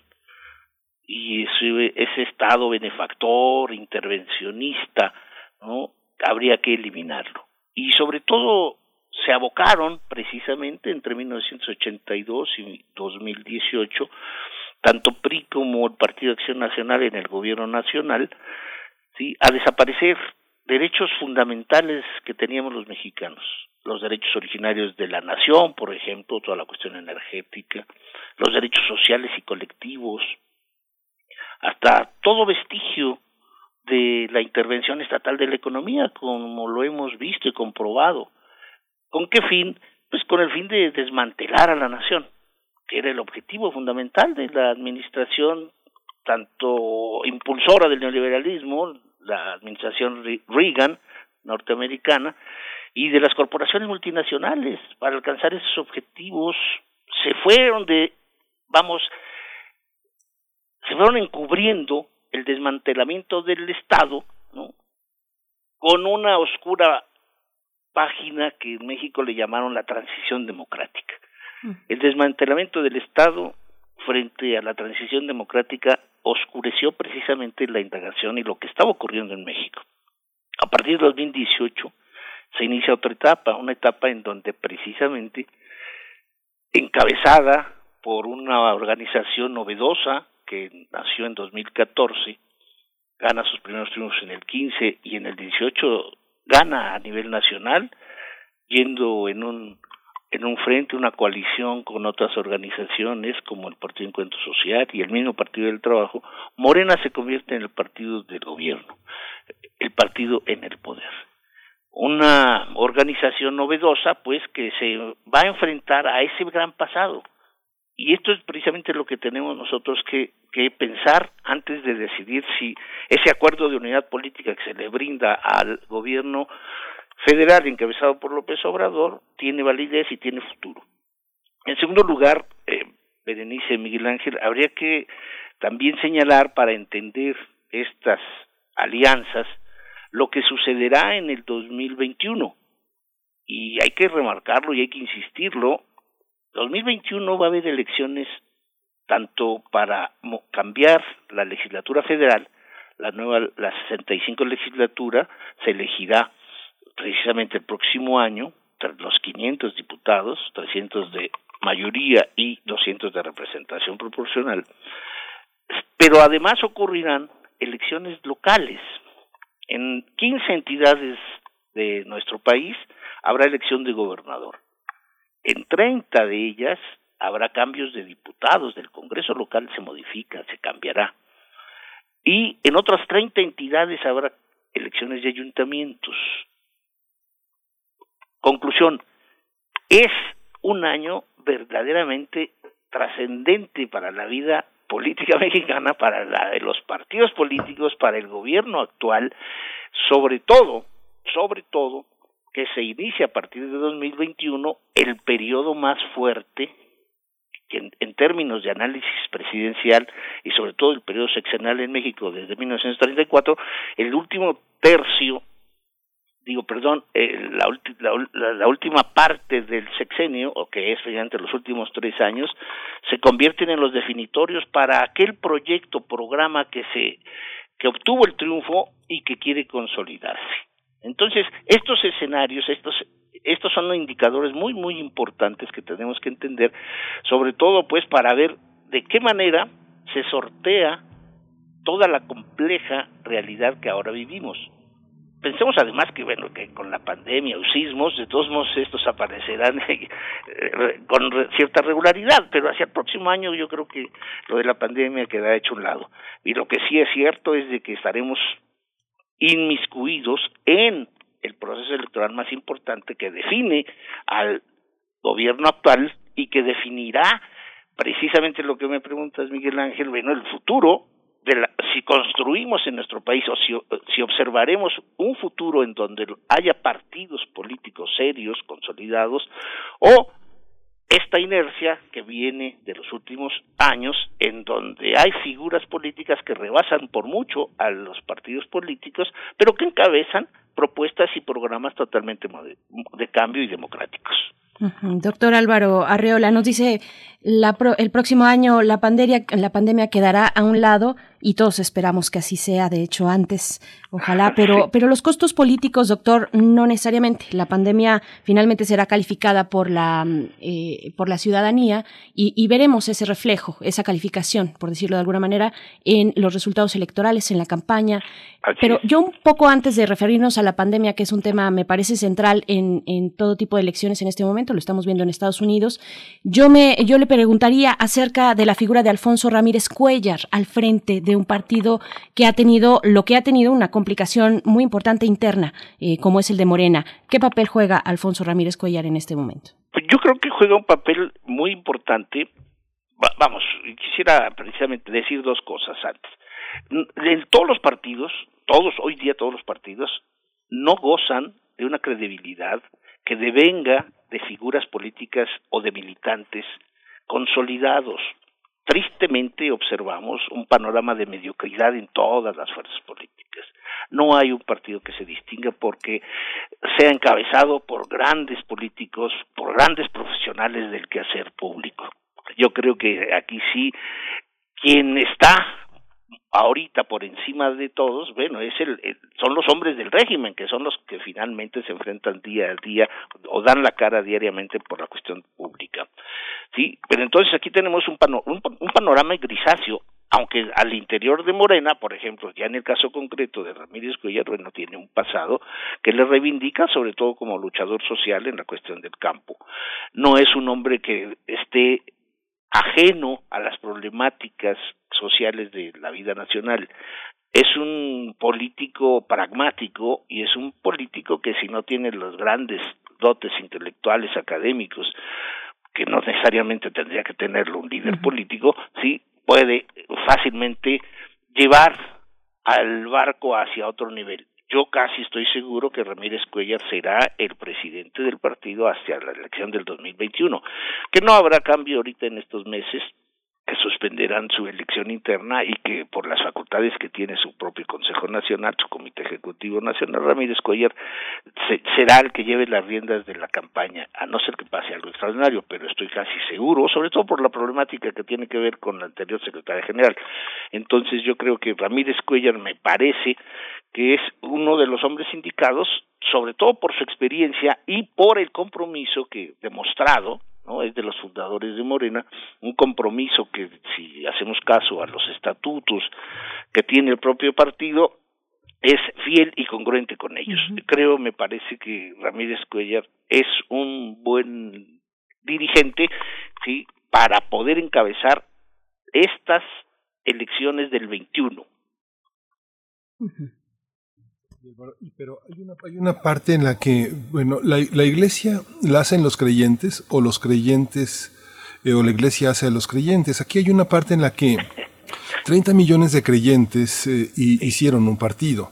Pero eh, ese, ese proceso dinámico se va desarrollando hacia distintas direcciones una vez que el partido lanza sus posibilidades de gobernar un país.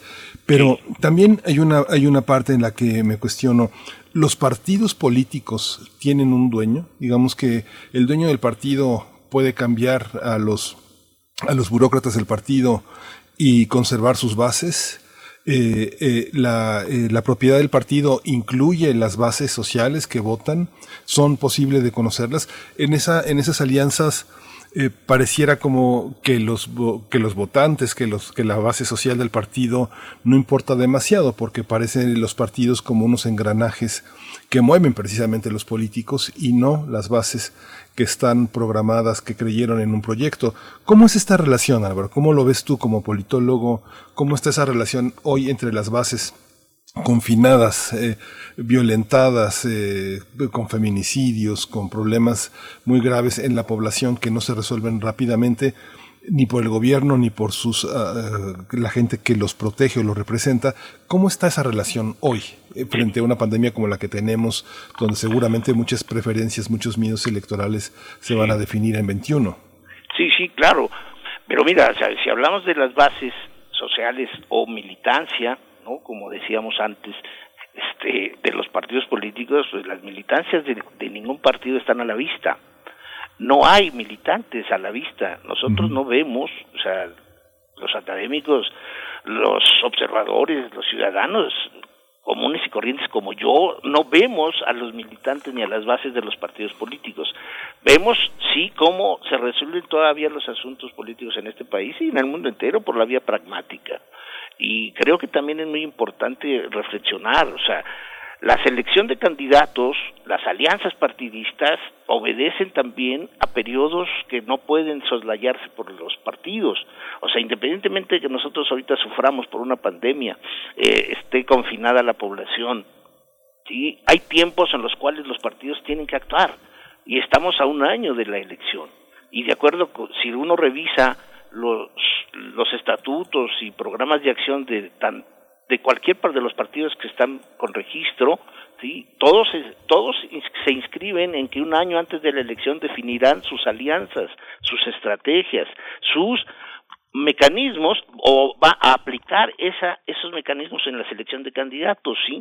Todos están por definir el método de elección, si va a ser una decisión piramidal o si va a ser una un modelo de insaculación como lo se lo se autoriza en los estatutos a la Morena o por la vía de la encuesta, o sea, está muy definido todo esto a partir de los propios mm, reglamentos de que tienen los partidos. La vida de los partidos está muy por encima de estas conflagraciones y de estas problemáticas que tenemos en la, en la, en la sociedad, vamos.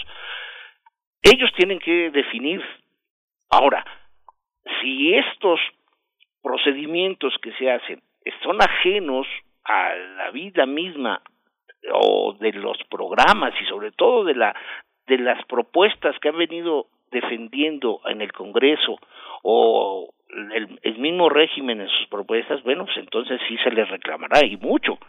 Pero yo creo que precisamente ellos están ajustando a los tiempos. Ahora, te quiero decir algo muy importante que sucede al interior de Morena.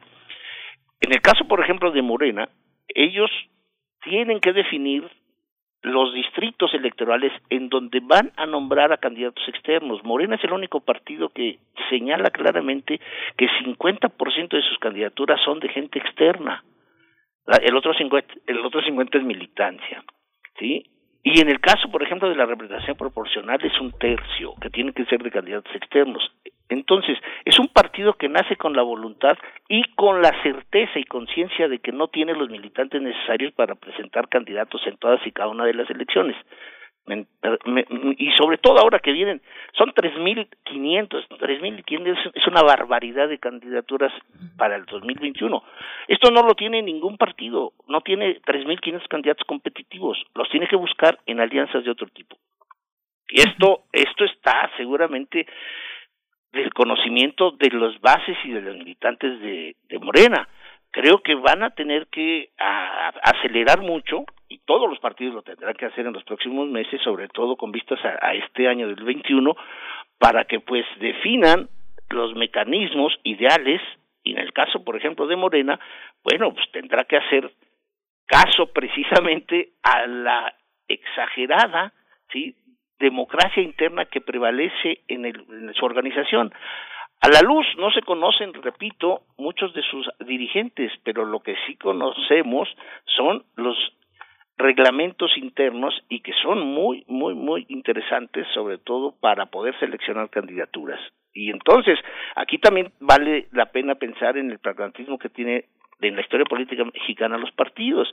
Los partidos, pues finalmente saben que sus militancias son escasas y son fuertes en algunas regiones, en algunas entidades federativas, en algún municipio, y bueno, finalmente están protegiendo de su futuro.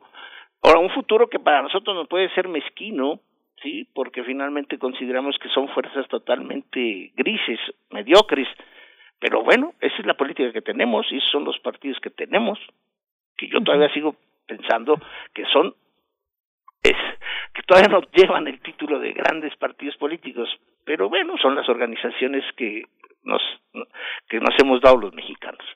Así es.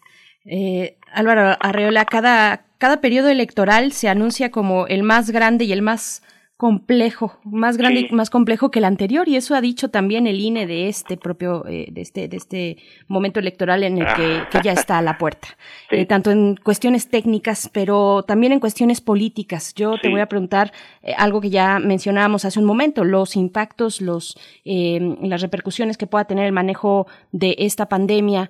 son finalmente 15 gubernaturas las que están a elección para este periodo, entre muchos otros puestos, cargos de elección popular eh, en, nivel municipal, en fin, también en, eh, en el Poder Legislativo. ¿Qué implica, bueno, cómo estás leyendo tú esta solución de la pandemia para y su impacto sobre, sobre las elecciones que nos esperan?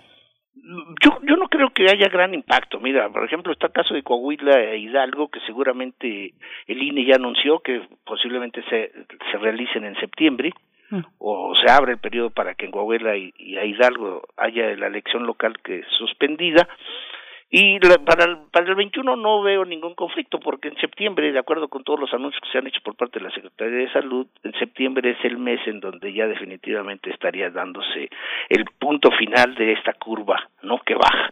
Entonces, y es cuando se inicia, septiembre se inicia el proceso electoral del 2021. Entonces, yo creo que no hay ningún problema para ello. Ahora, lo que sí, lo que sí es cierto es de que cuando habla el INE de una complejidad y la madre de todas las batallas electorales, es para justificar una chamba que no se la merecen muchos. Me refiero a esto, o sea, yo creo que ahora la elección del 21 va a ser la más simple y sencilla en términos de organización y vigilancia. Esta elección nos va a demostrar que la burocracia que tenemos en los institutos y organismos electorales para organizar elecciones es demasiada frente a la facilidad con que se pueden hacer las cosas. ¿A qué me refiero? Al compromiso, al compromiso político del presidente de la República por primera vez en la historia mexicana de no intervenir en los procesos electorales y además coadyuvar y vigilar a que los dineros públicos no entren a la arena electoral. Esto, esto es lo más importante y trascendente que se, ha, que se ha dicho en las elecciones mexicanas. Pésele a quien le pese y enójese este, los, los consejeros electorales de donde sean. Pero creo que es, esta responsabilidad asumida por López Obrador al decir que vigilará desde la presidencia de la República que las elecciones sean en términos de igualdad y que sean libres y democráticas, esto es lo más importante que se ha dicho en la historia electoral mexicana por un presidente, ¿sí? Porque hasta ahora, hasta el 2018, los presidentes que, que tuvimos en nuestro país desde, desde 1920, ¿sí? Eran los únicos que definían y quién determinaba el triunfo o el ganador. Y así se hizo, incluidos Fox y Calderón. Entonces tenemos que por primera vez hay un compromiso del poder público nacional para impedir el fraude electoral. Esto hace que la que, la organización electoral se vuelva un, un, juego de niños. Lo único que tienen que hacer es eh, iniciar sus trabajos ordenadamente y preguntar por teléfono cómo están ocurriendo las elecciones y ya no van a tener que hacer nada. Las declaraciones que están haciendo son absurdas, son torpes. Es no entender, o sí lo entienden muy bien, porque quieren seguir sosteniéndose como la figura de la transición, que el modelo neoliberal, como yo decía, como decía yo al inicio, fue el que los creó. Entonces, yo creo que la confianza se la pueden ganar, ¿sí? callándose y solamente preparando la elección, porque el poder nacional dijo no va a haber fraude y no va a haber sí dinero público en las elecciones. Esto es fantástico. Esta es la esta es esta es esta declaración es la más importante que uno haya escuchado desde que yo estoy en los estudios electorales.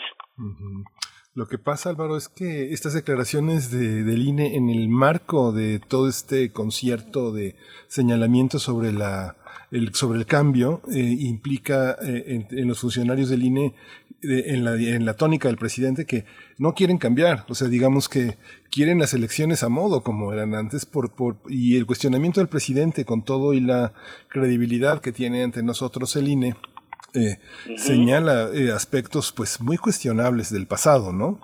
Sí, sí, no, el, INE, el INE se creó precisamente para legitimar lo que en términos económicos se estaba haciendo del Estado mexicano, desmantelarlo.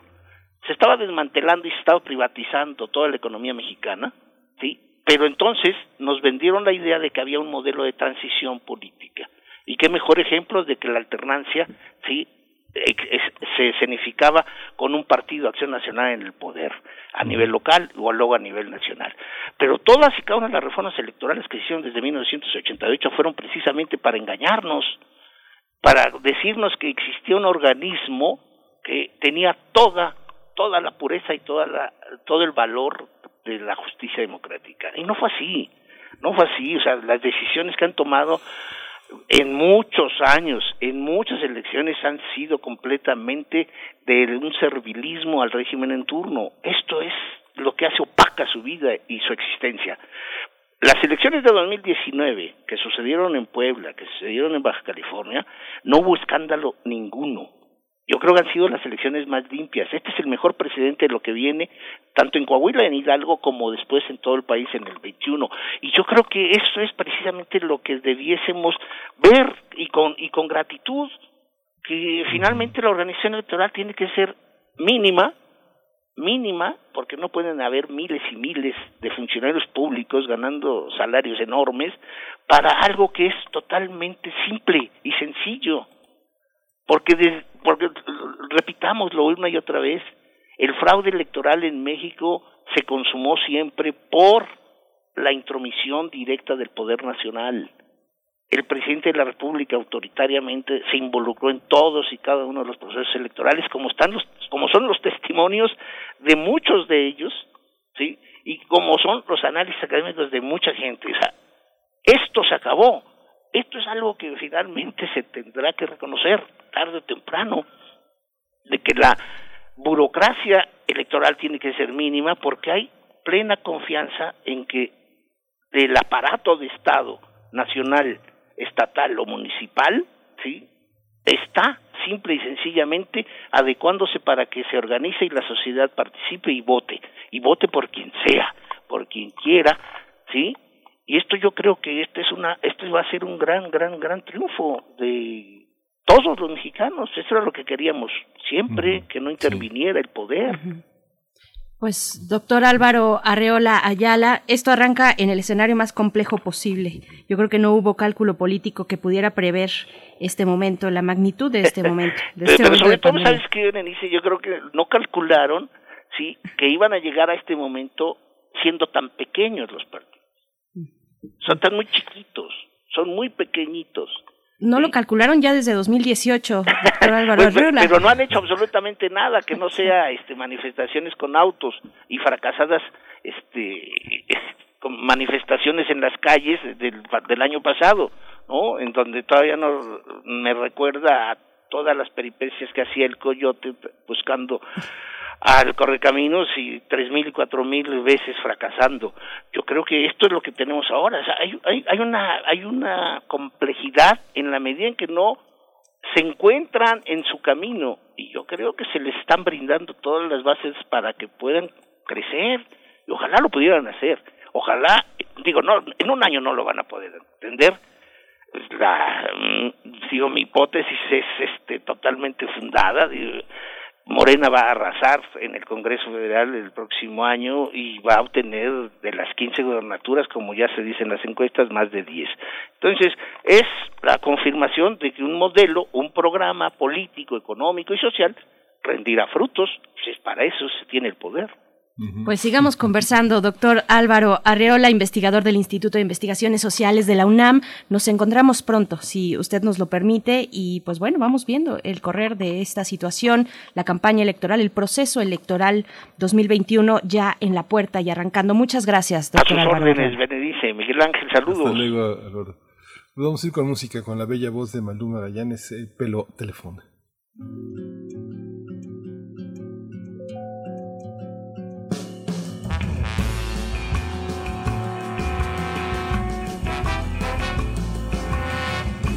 Você me ouviu chorar pelo telefone. Sabe que eu não ando bem. Vem me visitar. Você me ouviu chamar pelo telefone. Sabe que eu te quero bem. Vem me visitar. Quem me conhece um pouco já vê que não estou nos meus melhores dias pra falar do amor. Sol dourado pode me animar.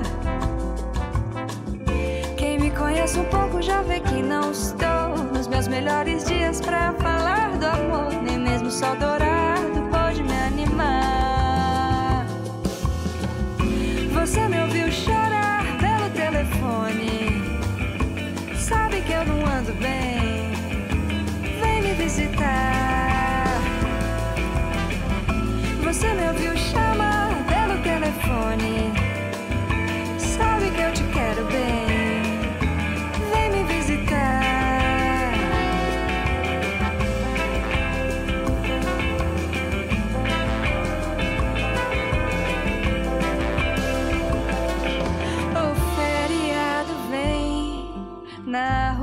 confusão, a chance de esquecer o que não se conserta. Ninguém tá preparado, ninguém tá garantido. É a vida, é a vida.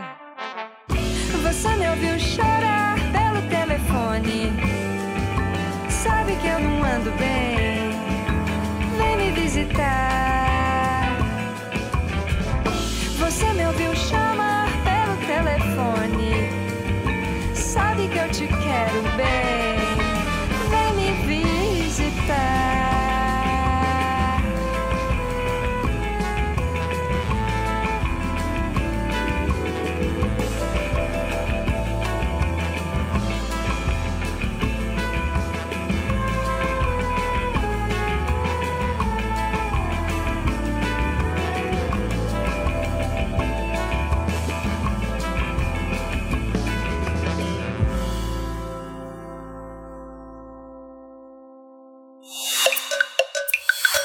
Primer movimiento.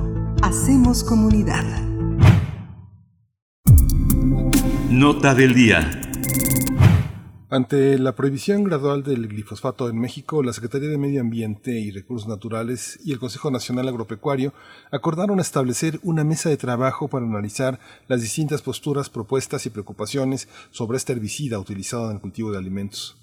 Durante el encuentro, ambas partes hablaron sobre la sustitución de este tipo de plaguicidas en un modelo sostenible de la producción agrícola. También acordaron reunir toda la información sobre el glifosato para sumarla a la Estrategia Nacional para evitar los riesgos al ambiente por los plaguicidas en México. Es una iniciativa surgida de un taller convocado por la Semarnat en marzo de este año.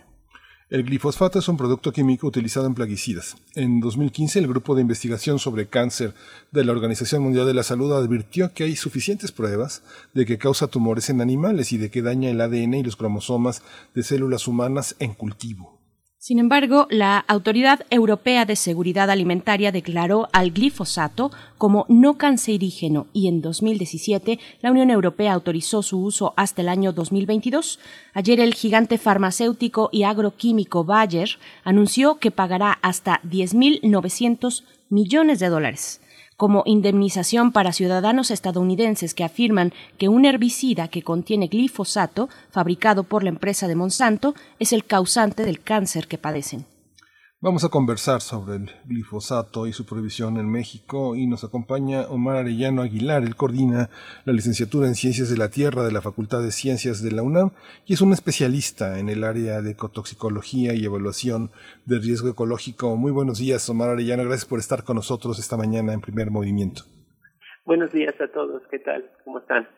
Muy bien, muchas gracias. Omar Arellano, muchas gracias, bienvenido. Pues yo te preguntaría cuál es la penetración de un herbicida como este, el glifosato, en el campo mexicano. ¿Cómo, cómo lo vemos? ¿Cómo lo distinguimos? ¿Cómo ordenamos, sobre todo, un poco eh, su uso en, la amplitud que, que, que, significa un campo como el nuestro? Bueno, este, el glifosato ha, penetrado bastante porque se utiliza en una gran cantidad de cultivos eh, no solamente está asociado al, porque ahorita lo asociamos mucho con organismos genéticamente modificados, pero realmente este compuesto se utiliza en 30 diferentes tipos de cultivos, eh, incluyendo el control de, de arbences o, o malezas en cuerpos de agua. También se utiliza como desecante de, de trigo y maíz y este y desafortunadamente también está accesible a, al uso doméstico. Este se vende en, en, cualquier tienda de, de, jardinería. Y hay alrededor de unos este 15 16 eh, productos que contienen eh, el ingrediente activo que es el glifosato. Es un compuesto organofosforado. En México se, se utilizan este, grandes cantidades de este herbicida, porque además es un, un herbicida barato.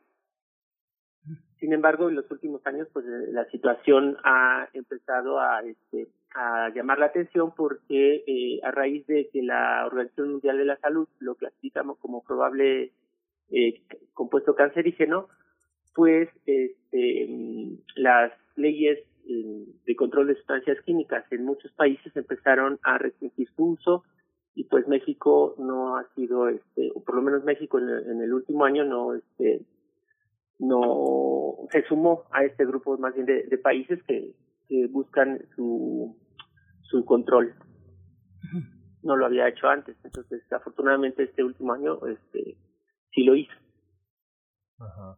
Hay, un- hay una serie de países en las que eh, siguen negándose a utilizarlo y que está prohibido. ¿Qué, ¿Cuál es esta comunidad internacional que, que permite que México también se sume a, esta, a estas peticiones que han hecho desde distintos organismos ecológicos? casi no alcanza a escuchar se escuchó muy bajito Sí, eh, México, México, México en el concierto internacional de países que han dicho no al glifosato, eh, ¿qué, ¿qué papel juega frente a contratos que ya eh, lo permiten hasta, hasta la fecha que señalábamos, hasta 2022? Claro. Bueno, aunque la Unión Europea ah, aprobó todavía o autorizó su uso, eh, realmente varios países europeos ya este, prohibieron su uso en su territorio, empezando por Francia, fue uno de los primeros. Y le siguieron los los eh, los, eh, este, los que están al lado, Bélgica, eh, Inglaterra también hizo ciertas restricciones. Eh, algunos otros países también hicieron restricciones en, en Asia. Me parece que este, India fue uno de los eh, y China fueron algunos de los que también hicieron algunas eh, declaraciones. Pero eh, y en Estados Unidos algunos estados como California también ya los empezaron a restringir. Esto ha venido en cascada de, de 2015 a la fecha y desafortunadamente América Latina había sido uno de los de las regiones en las cuales no había no ha habido ningún pronunciamiento y fue con Bolivia, Ecuador, eh, en los gobiernos eh, de izquierda de, de hace unos años que también se sumaron a, a la prohibición de este compuesto.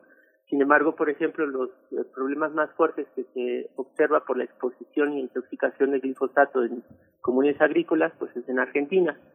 México no lo había hecho porque aquí la industria química tiene un gran poder eh, sobre la regulación del país y eh, a lo largo de estos años COFEPRIS no ha sido capaz de hacer una actualización de las autorizaciones que se tienen de plaguicidas altamente peligrosos. A raíz de una recomendación de la Comisión Nacional de Derechos Humanos de 2018, en donde se solicita al gobierno mexicano restringir el uso de plaguicidas altamente peligrosos, es que también genera esta respuesta que hizo Semarnat en, en noviembre de 2019 en restringir eh, la importación de mil toneladas de glifosato al territorio nacional y eso ha generado pues una gran controversia. Es decir, eh, nuestros países eh, en América Latina empiezan a también sumarse, o sea, no somos no solamente México.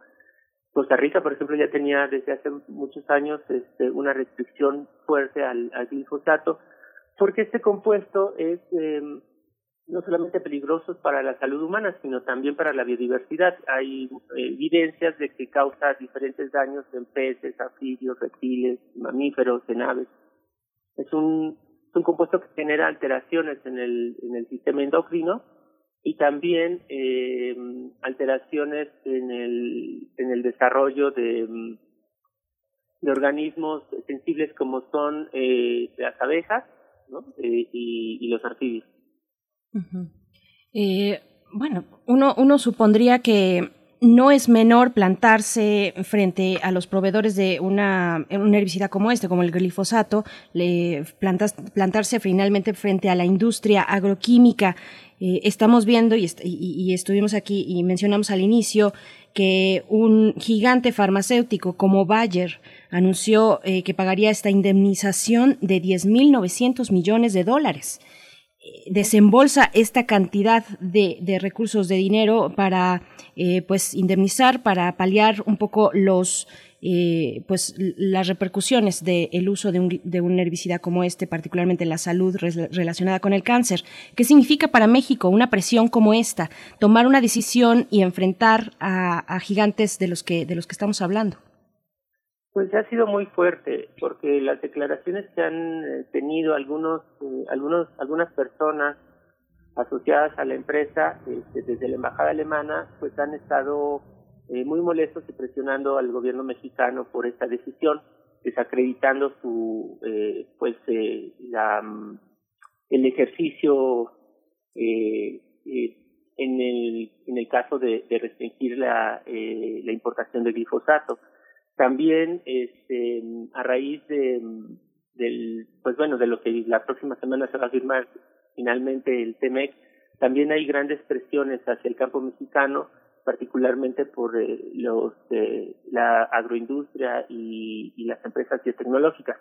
Sin embargo, eh, Bayer ah, eh, está comprando, bueno, para ellos desafortunadamente, están eh, pagando lo que Monsanto fue eh, responsable, porque no hay que olvidar que Bayer compra a Monsanto en 2016 en ese en esa transacción asume las responsabilidades de la empresa. Y Monsanto ha sido una de las empresas más demandadas tanto en Estados Unidos como en Europa precisamente por los riesgos eh, eh, toxicológicos y epidemiológicos que, que causa este este herbicida de tal manera que Bayer eh, pues bueno ya está siendo responsable de esas demandas. Eh, de acuerdo con algunas eh, eh, declaraciones de los directivos de Bayer y de algunos analistas, eh, pues bueno, esta compra de Monsanto este, pues ha sido eh, costosa en, en estos términos. Y desestimaron desestimaron este pues toda la información de los últimos eh, 10 años, 15 años respecto a la peligrosidad de este compuesto. Este compuesto es de los que más se venden a nivel mundial. O sea, se está desde, do- desde su venta en 1976 hasta 2014 se tiene contabilizado que ha- se han vendido alrededor de 8 millones de toneladas de esta sustancia en todo el país y en 2090, en 1996 se disparó la venta de este producto este, con la introducción de cultivos genéticamente, genéticamente modificados, los, los llamados transgénicos. Entonces realmente había sido uno de las moléculas exitosas de la empresa Monsanto eh, porque viene en el paquete biotecnológico. Eh, pero a mí desde hace mucho tiempo me parece que al, gli- al glifosato le está pasando como le, le ocurrió con el DDT eh, en la década de los 70, es decir, un compuesto eh, realmente exitoso, accesible, barato, en el cual no se conocían ah, con detalle los mecanismos de acción, eh, pues eh, resulta que el glifosato es uno parecido. Haber sido un compuesto eh, de, de grandes ventas, eh, ahora que conocemos con más detalle los mecanismos de acción y, y, el, y la cantidad que se está utilizando en todo el mundo, pues nos está poniendo en una alarma. Bueno, eso es lo que la Organización Mundial de la Salud eh, este, responde en 2015, de tener cuidado con este compuesto que está eh, asociado a procesos cancerígenos en humanos, pero que además está causando un montón de problemas en la biodiversidad de, de especies eh, cercanas a estas zonas donde se aplican. Entonces, eh, yo creo que eh, vamos a empezar a ver este, este cambio eh, a nivel internacional.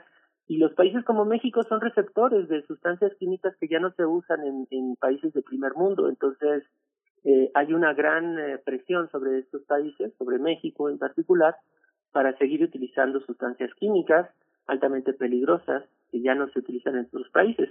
Hay que recordar que estamos utilizando alrededor de 180 moléculas altamente peligrosas, eh, están autorizadas en México, pero que en otras partes del mundo ya se prohibieron. Hay que decir que, bueno, el 6 de noviembre se publicó en el Diario Oficial de la Federación eh, este decreto que firmó el presidente que modifica la Ley de Impuestos Generales de Importación y Exportación y que permite negar la importación de diversas sustancias tóxicas, evitando como el uso de moléculas prohibidas y aquellos plaguicidas de alta peligrosidad. Esto ha sido muy interesante. Hace unos días hablamos con Víctor Toledo, que justamente es uno de los académicos que ha empujado eh, medidas importantes que desde hace muchos años se trataban de hacer.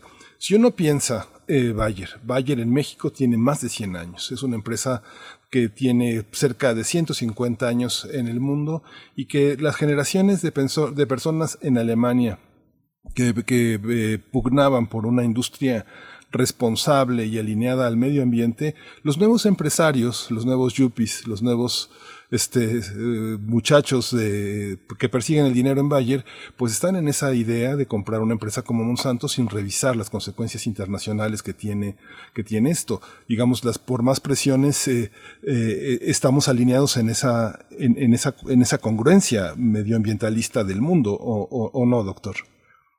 Pues sí, es que es una, son contracciones muy fuertes. Eh, mientras en, en, sus países de origen hay una política muy clara y de, de transitar hacia un sistema más sustentable, un desarrollo sustentable, hacia prácticas más eh, saludables, sanas y, de protección al medio ambiente y a la salud humana, en países como los nuestros, donde la eh, debilidad eh, institucional y eh, porque sí tenemos leyes, lo que no tenemos es vigilancia, eh, permiten este tipo de, de, situaciones que nos están poniendo en riesgo a la salud eh, y el riesgo de nuestra soberanía este, desde hace muchos años. Eh, afortunadamente, pues sí, el doctor Víctor Toledo es, es, un académico muy consciente de los impactos que tienen estas, que han tenido estas sustancias químicas en nuestro país y otras acciones que están degradando los ecosistemas y poniendo en riesgo la biodiversidad de, un país como el nuestro, que es mega diverso, y que eh, pues la política que está siguiendo es tratar de eh, transitar hacia un sistema agroecológico y de eh, restricción de este tipo de moléculas. Ahora, una de las situaciones que a mí realmente eh, me preocupan es la gran desinformación que a veces se tienen y las declaraciones de algunos de los eh, de los representantes de las agroindustrias porque han estado diciendo que al restringirse la importación de glifosato se va a caer la producción agrícola y eso no es cierto. Eh, en, el país se utilizan una gran cantidad de compuestos químicos, tanto plaguicidas como herbicidas y fungicidas, y existen eh, sustitutos eh, de estas moléculas altamente peligrosas, porque si en otros países como en Alemania, en Canadá, en Francia se han prohibido estas moléculas, es porque ya se tienen los sustitutos, ya se tienen sustancias eh, mucho más eh, eh, manejables, menos peligrosas, y simplemente, eh, o sea, México no está no está inventando el hilo negro, realmente está promoviendo un desarrollo eh, mucho mejor para, para la producción de alimentos porque precisamente hoy, y quiero invitarlos a todos a la mesa de discusión sobre glifosato y, la y, rumbo a la prohibición en México, que estamos organizando en el SUSMAI, eh, va a ser a las 10 de la mañana, eh, este, va a estar en directo y después estará en línea. Pues vamos a platicar precisamente de esto, de cuáles son las alternativas al uso de sustancias químicas altamente peligrosas, cuál es realmente el riesgo y el impacto, porque una molécula no determina el éxito de la producción eh, alimentaria de un país. Eh, vamos, eh, hay una, eh, una serie de acciones que se pueden hacer eh, alternativamente y sin poner en riesgo la producción al restringir el uso de estas sustancias. Restringir la importación de mil toneladas y, y y que va de acuerdo con la acción del principio precautorio y las recomendaciones de la Comisión Nacional de Derechos Humanos, lo que nos está haciendo es eh, evitar las intoxicaciones que vemos todos los años en los agricultores y jornaleros eh, en este país. Bien, pues Omar Arellano, queda hecha la invitación del SUSMAI que, que nos comentas hace un momento. Y bueno, también eh, se trata de un modelo sostenible de producción agrícola con el TEMEC tocando la puerta a nuestro país. Así es que es muy complejo y, y, pues bueno, estaremos con atención a lo que vaya surgiendo también en el TEMEC, todas estas reflexiones tan importantes que siempre nos comparten. Nosotros te agradecemos mucho esta conversación para eh, la audiencia de primer movimiento. Omar Arellano, coordinador de la licenciatura en Ciencias de la Tierra de la Facultad de Ciencias de la UNAM. Muchísimas gracias y hasta pronto. Muchas gracias a ustedes y, y gracias por esos espacios que, que permiten eh, dar más este más amplia para, para el público. Muchas gracias. Al contrario. Bien, pues nos estamos despidiendo ya, son las 9 de la mañana, nos despedimos de la radio Nicolaita. Mañana estaremos con ustedes, mañana que es viernes. Vamos a estar con ustedes como siempre de 8 a 9 de la mañana. Vamos al corte de la hora, estamos en primer movimiento. Síguenos en redes sociales. Encuéntranos en Facebook como Primer Movimiento y en Twitter como arroba PMovimiento. Hagamos comunidad.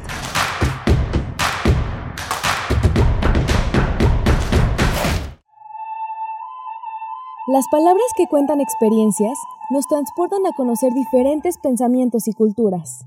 Te invitamos a recordar el viaje que nos llevó a conocer la vida y obra de poetas en lenguas originarias. Voces desde la raíz. Voces desde la raíz. Entrevistas de poeta a poeta para encontrar un solo corazón. Acompáñanos en esta retransmisión los jueves a las 10 de la mañana y los domingos a las 15.30 horas. Déjate envolver por esta producción de Radio UNAM y el Programa Universitario de Estudios de la Diversidad Cultural y la Interculturalidad. Radio UNAM, Experiencia Sonora.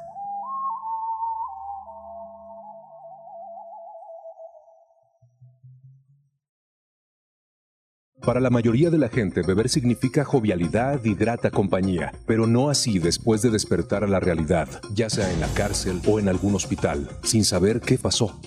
Mayor información al 5705-5802, Lada sin costo 01800-561-3368. Hay quienes no se están quedando en casa. No los ves, pero puedes sentir su generosidad y valor. Doctoras, médicos, enfermeros, periodistas, repartidores. Personas que dan servicio de transporte público, seguridad, luz, agua y basura. En México siempre rendimos homenaje a nuestras y nuestros héroes. Hoy reconocemos a quienes están cuidándonos ahí afuera. Para cuidarnos contamos todas. Contamos todos. INE. Me pondré un cubrebocas. Si tienes que hacerlo, hazlo bien. Lava tus manos al ponerlo y al quitarlo. Tómalo por los resortes y ponlo en la oreja cubriendo bien nariz y boca con el filtro. Nunca lo pongas sobre el cuello o el pelo. Cámbialo cuando esté húmedo, quitándolo por los resortes y deséchalo dentro de una bolsa cerrada. Cuando lo uses, sigue las reglas de higiene y prevención. Y por favor, quédate en casa. Gobierno de México. Buenos días, soy Margot Glantz. Soy Mario Bellatín. Vamos a tener diálogos informales, Mario Bellatín y yo. Donde trabajaremos el tema de la peste a lo largo de la historia. Ojalá nos puedan acompañar. Muchas gracias. Los invito cordialmente. Delirios, prisiones y contagios. Un diálogo informal a cargo de Margot Glantz, Margot Glantz. y Mario Bellatín. Analizarán de manera oblicua lo que sucede en este momento de incertidumbre a través de la obra de autores como Daniel Defoe y Casanova, Gavabata y del propio Mario Bellatín. Cuatro sesiones, 22, 24 y 29 de junio y 1 de julio. Sigue las transmisiones por el canal de YouTube de culturaendirecto.unam a las 17.30 horas. Más información en www.grandesmaestros.unam.mx. Invita el programa Grandes Maestros de Cultura UNAM. Encuentra la música de primer movimiento día a día en el Spotify de Radio UNAM y agréganos a tus favoritos.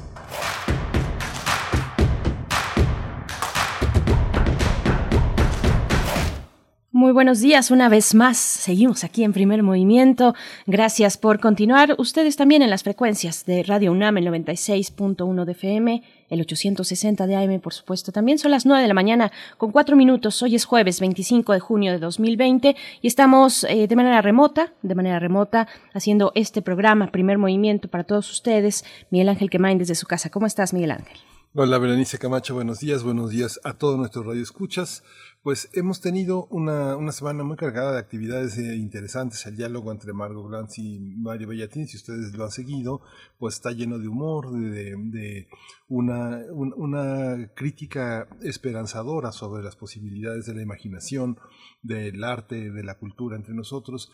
Y justamente en ese marco, el hashtag Grupo de Lectura Challenge tiene esa tiene esa óptica también. El eh, hashtag Grupo de Lectura Challenge lo generó la Dirección de Literatura y Fomento a la Lectura de la UNAM.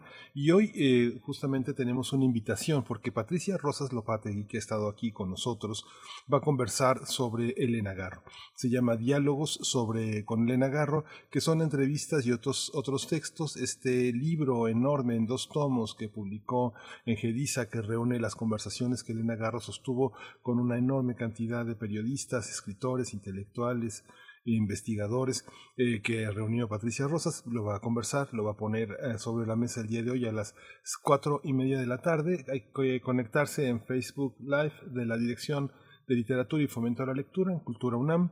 Y bueno, adelante eh, a entender qué nos dejó, qué nos depara el mundo, el, el planeta Elena Garro.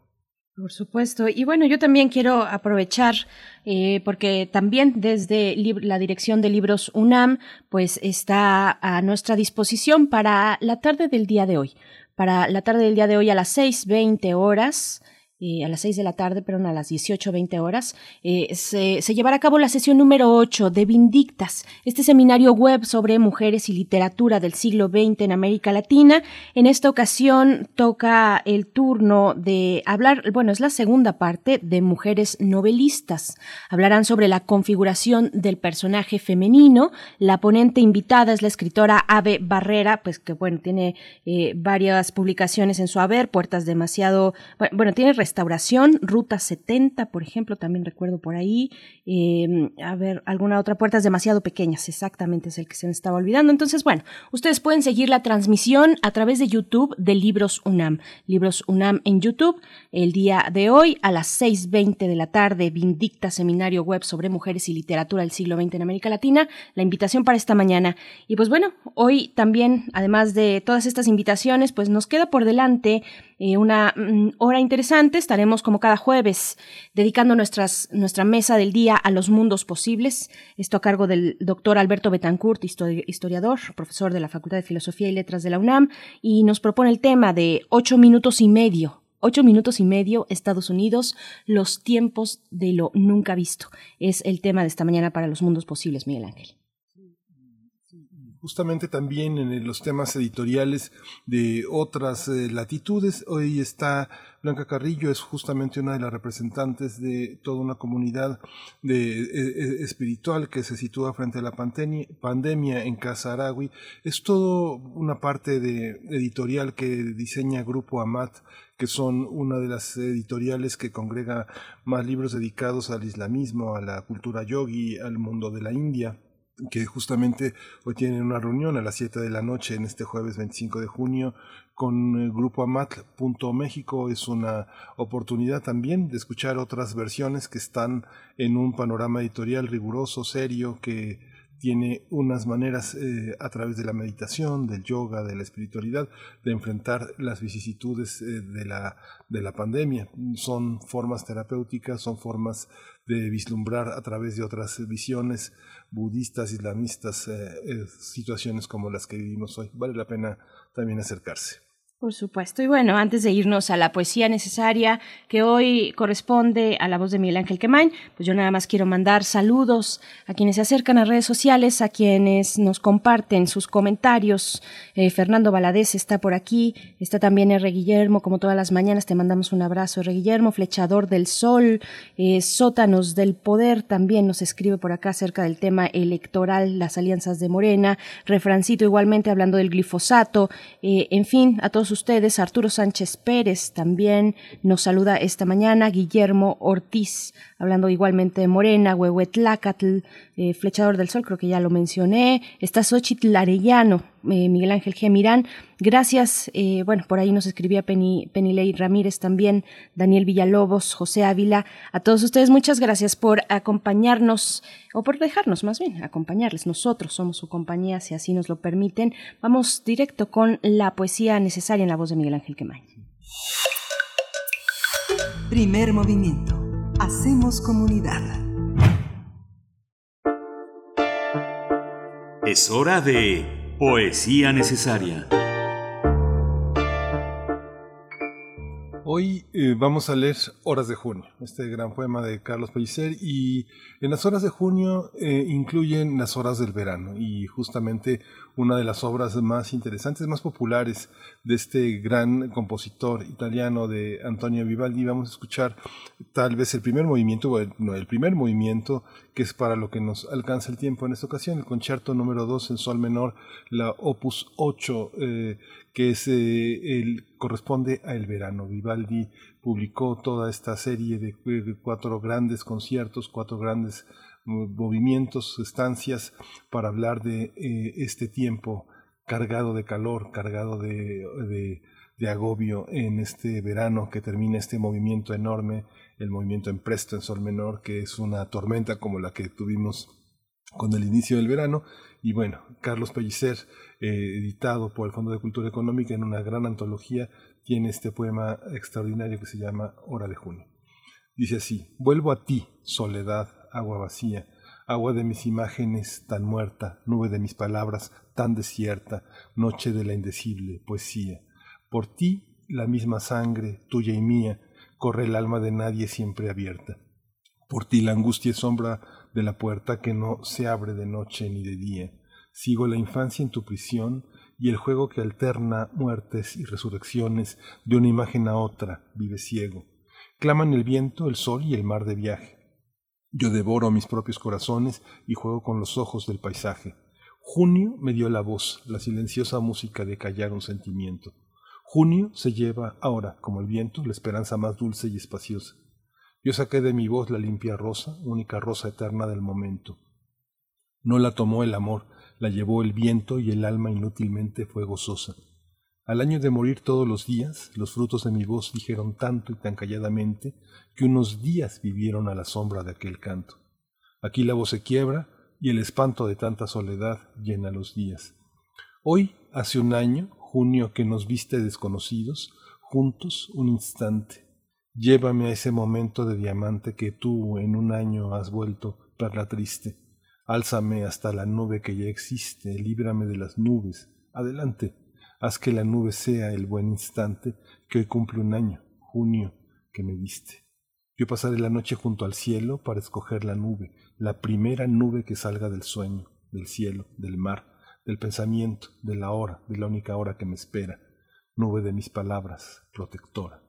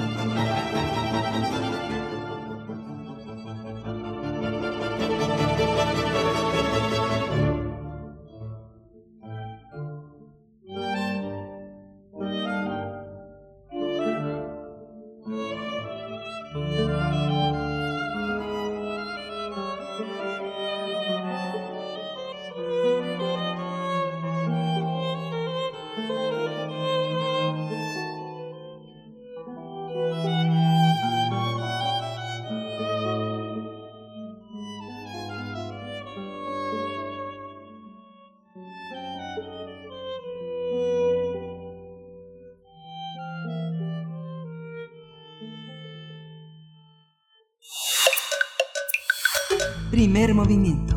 Hacemos comunidad. La mesa del día. Pues ya llegamos a la mesa del día que hoy jueves es de Mundos Posibles con el doctor Alberto Betancourt, historiador, eh, profesor de la Facultad de Filosofía y Letras, colaborador de Primer Movimiento, para hablar de Estados Unidos, los tiempos de lo nunca visto. Ocho minutos y medio. Alberto Betancourt, te saludamos con mucho gusto esta mañana. Miguel Ángel Quemain y Berenice Camacho, ¿cómo estás? Buenos días. Hola. Berenice, Miguel Ángel, buenos días, qué gusto saludarlos.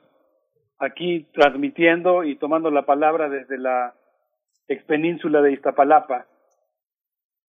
Ah, pues un saludo también hasta allá, la expenínsula de, de Iztapalapa, un saludo para allá a todos nuestros radioescuchas que eh, con los que convives, con los que convives también. Bueno, antes más cotidianamente que ahora, ¿verdad? El encierro y el, confinamiento, pero queremos escucharte también eh, ocho minutos y medio. ¿De qué se trata? Yo pensé en ocho y medio de Fellini, pero no, creo que no va por ahí, o al menos no, no creo estar, no creo que estemos en una crisis de creatividad. La crisis se refleja en otros sentidos. Cuéntanos, por favor.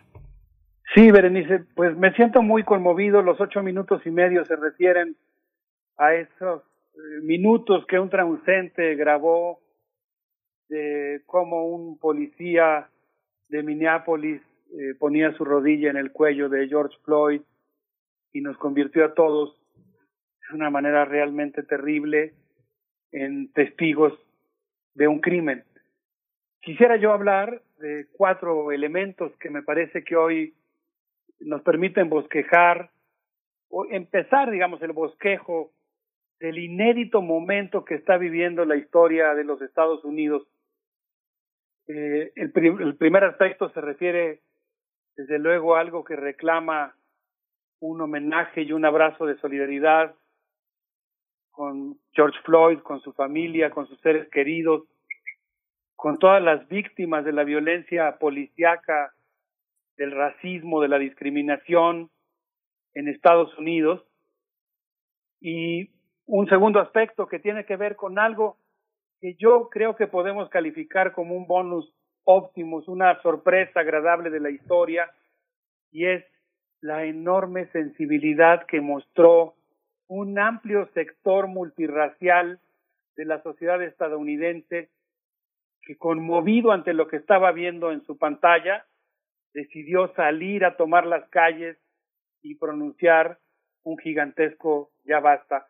El tercer aspecto que yo quisiera mencionar es algo que preocupa mucho, la amenaza de Donald Trump de destituir a los gobernadores que se negaran a recuperar las calles y enviar a las tropas del ejército estadounidense a las propias ciudades norteamericanas. Finalmente quisiera finalizar con algo que apenas empiezo a investigar y a entender, pero que hoy quisiera compartir con nuestros queridos amigos que nos hacen el favor de escucharnos y formar parte de esta reflexión colectiva, que es el asunto de que los militares de muy alto rango y de tropa de los Estados Unidos recusaron la idea de Trump de ser emplazados para reprimir las manifestaciones. Un hecho insólito en las relaciones entre el poder civil y el poder militar, algo que de lo que no podemos cantar victoria, es digamos fue un barrunto, todavía no sabemos en qué va a terminar y pues yo diría que estamos en un momento en el que la historia en curso de los Estados Unidos tiene un final abierto y eso creo que nos debe de mantener a todos muy expectantes. ¿Qué te parece, Berenice, si empezamos con estos temas? Me parece muy bien y yo estoy intri- intrigada con el título de Los tiempos de lo nunca visto. Te vamos, te, escuchamos con atención. Muchas gracias, Berenice. Pues eh, el 26 de mayo, Stephanie Tsai informó en Public Broadcasting System Televisión, televisión en PBS, que tras dos meses de silencio, el gobernador de Nueva York, Andrew Cuomo, timbró la campana del mercado de valores de esa ciudad. Eh, en ese discurso, el gobernador de Nueva York dijo, ahora tenemos que pensar en un regreso inteligente. Ese mismo día por la mañana, el presidente Trump dijo en la Casa Blanca, necesitamos personas que nos guíen en la fe, vamos a reabrir la economía, se refiere, anularé a cualquier gobernador que se oponga. Si quieren jugar, ok, pero nosotros ganaremos. Y amenazó con enviar al ejército. Ah, perdón, perdón, todavía no, me estoy adelantando porque esta es una primera amenaza que se refiere al asunto de abrir la economía. La amenaza del ejército viene unos días después, cuando obviamente ya ocurre el asesinato de George Floyd y vienen estas manifestaciones majestuosas. Ese día por la mañana eh, en Nueva York se oyó el ulular de las sirenas y el repicar de las campanas de las iglesias que abrieron por primera vez sus puertas después de varios meses. La conductora de PBS informó que el día anterior, o sea, el 25 de mayo, cuatro policías de Minneapolis fueron despedidos porque un video había mostrado al oficial Derek Chauvin oprimiendo con su rodilla el cuello de un afroamericano que decía, please, I can't breathe. Un traducente filmó un crimen con, el crimen con su celular y nos convirtió a todos en azorados testigos. Un afroamericano, un hombre valiente, indignado, se acercó a decirles que el hombre arrestado y esposado, tirado en el suelo, sujetado por dos policías, ya no se movía, pero fue encarado por el oficial Tu Tao. Una ambulancia recogió al inmóvil George Floyd y posteriormente avisó que había muerto en el camino. George Floyd, debemos decirlo, no ofreció resistencia, estaba desarmado, esposado, pidió ayuda, no la halló. El oficial de la policía de Minneapolis presionó su cuello durante ocho minutos y medio, un poquito más, yo uso esta expresión, fueron ocho minutos cuarenta y seis segundos. Y vienen, comienzan las cosas insólitas, algunas por el cinismo, por la falta de autocrítica, por la falta de sensibilidad, aunque afortunadamente hoy hablaremos también de las cosas insólitas que tienen que ver con ese momento en el que las sociedades, o al menos un sector muy amplio de ellas, cobra conciencia. El Departamento de Policía de Minneapolis, Minnesota, calificó lo sucedido como un incidente médico y nunca mencionó en el primer informe que realizó la rodilla del oficial en el cuello de George Floyd. Melvin Carter, alcalde de San Paul, Minnesota, eh, de San Paul, perdón, eh, sí, de San Paul, Minnesota, que es una ciudad que está, digamos, forma parte del área metropolitana, está aledaña a la ciudad de Minneapolis con la que está unida. Melvin Carter, alcalde de San Paul, dijo, este incidente esfumó años de trabajo en los que estuvimos empeñados en que la comunidad confiara en la policía estos oficiales fallaron con su trabajo y, en su trabajo y cometieron un crimen.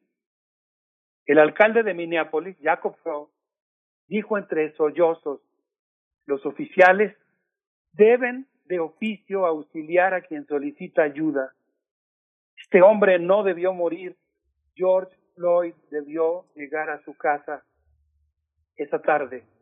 Hoy debería estar con sus seres queridos Nadie quiere vivir en el Estados Unidos en el que estamos hoy.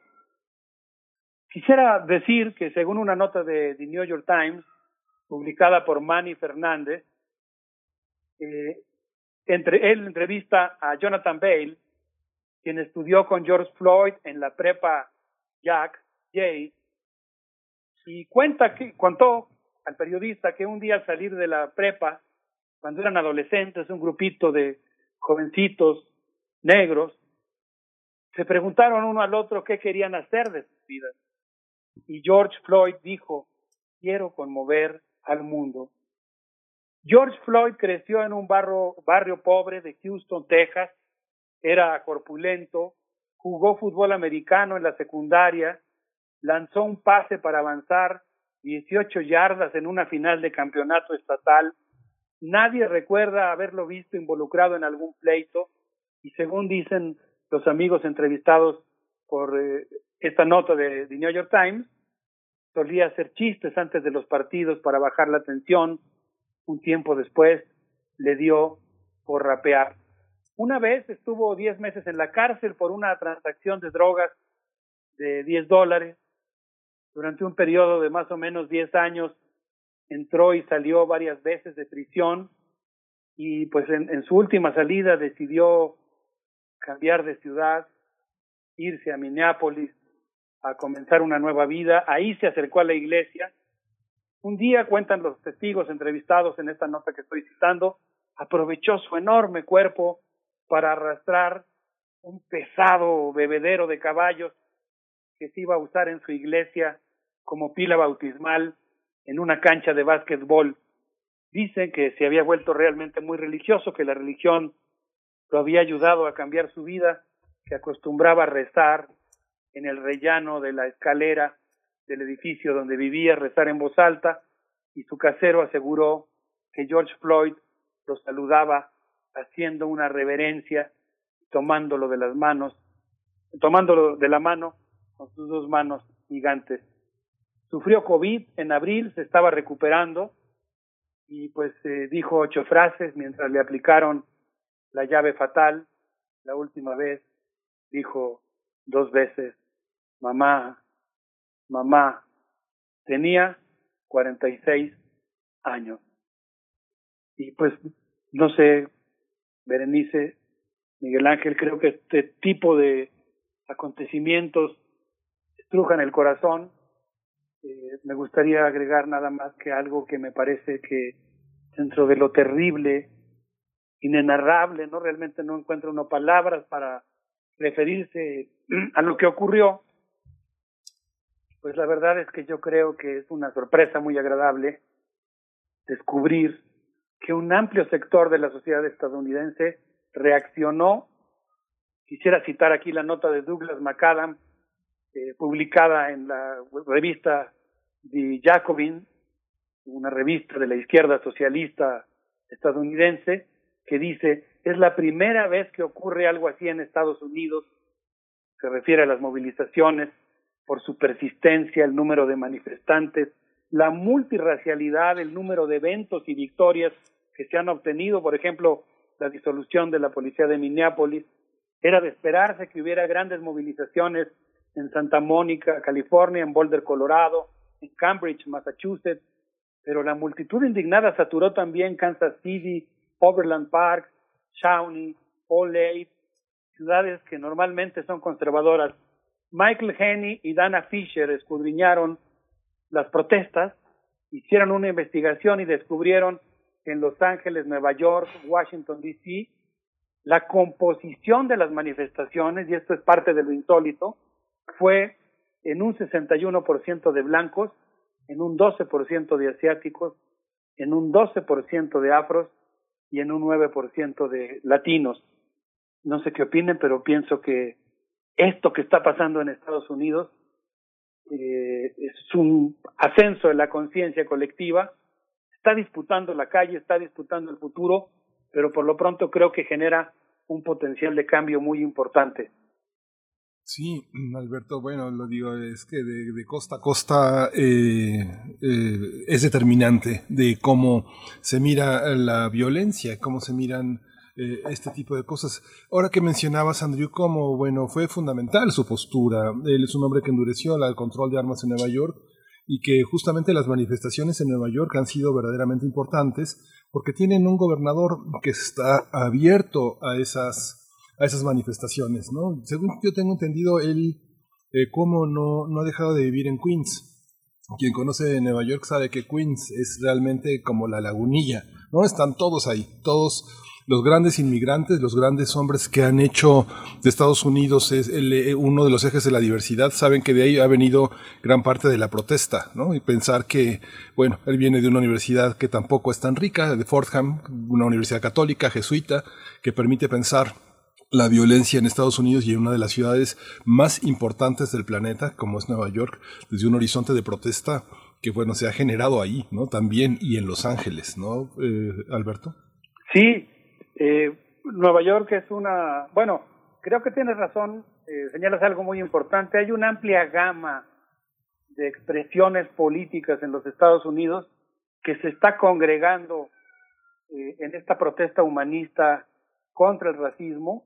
Es un fenómeno político de la mayor importancia que incluye figuras como Mario Cuomo, pero también desde luego, eh, no sé, eh, Bernie, Bernie Sanders, Alejandra, Alexandra Ocasio Cortés y muchos sindicatos, muchas organizaciones de barrio, muchas organizaciones de izquierda. Es realmente un fenómeno extraordinario y muy interesante el que estamos viviendo. Por cierto, en Nueva York hay 400 mil mixtecos según el censo de la ciudad. Hay una fuerte presencia de Oaxaca, de Puebla, de Guerrero. Decía yo que estoy transmitiendo con mucho gusto de tomar la palabra en la comunidad universitaria desde la ex península de Iztapalapa. Esta es una zona que, cre que creció mucho y que eh, se hizo populosa, pues justamente a partir de la migración, entre otros de los tres estados que acabo de mencionar, y pues consecuentemente tenemos muchos lazos eh, con esa ciudad. No sé qué les parezca si escuchamos un poquito de música. Por supuesto, por supuesto que sí, Alberto Betancourt. Pues vamos a escuchar qué es lo que quieres compartirnos esta mañana. Les propongo que escuchemos a Fantastic Negrito con esto que se llama Night is Turned to Day. La noche se está convirtiendo en día y regresamos a seguir platicando. Perfecto, vamos a escuchar a Fantastic Negrito.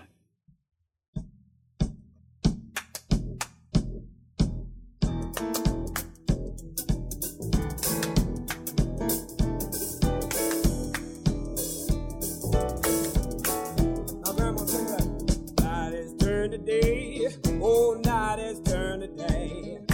Night has turned to day. The drama good night has turned to day. Night has turned to day. Oh, night has turned to day. Night has turned to day. The drama good night has I was walking in the darkness. I had not yet seen the light. I was sleeping with all the bad ones, and I thought I won the fight. At the peak of my delusion, I love money, holes, and cars. Now I'm walking in the sunlight, broken, battered, bruised, and scarred. I'm singing, night has turned to day. Oh, night has turned to day. Night has turned to day. The mama good night has turned to day. Night has turned to day. Oh, night has turned to day. Night has turned to day. The mama good night. Conflict between me, myself, and lies. I saw people die for nothing.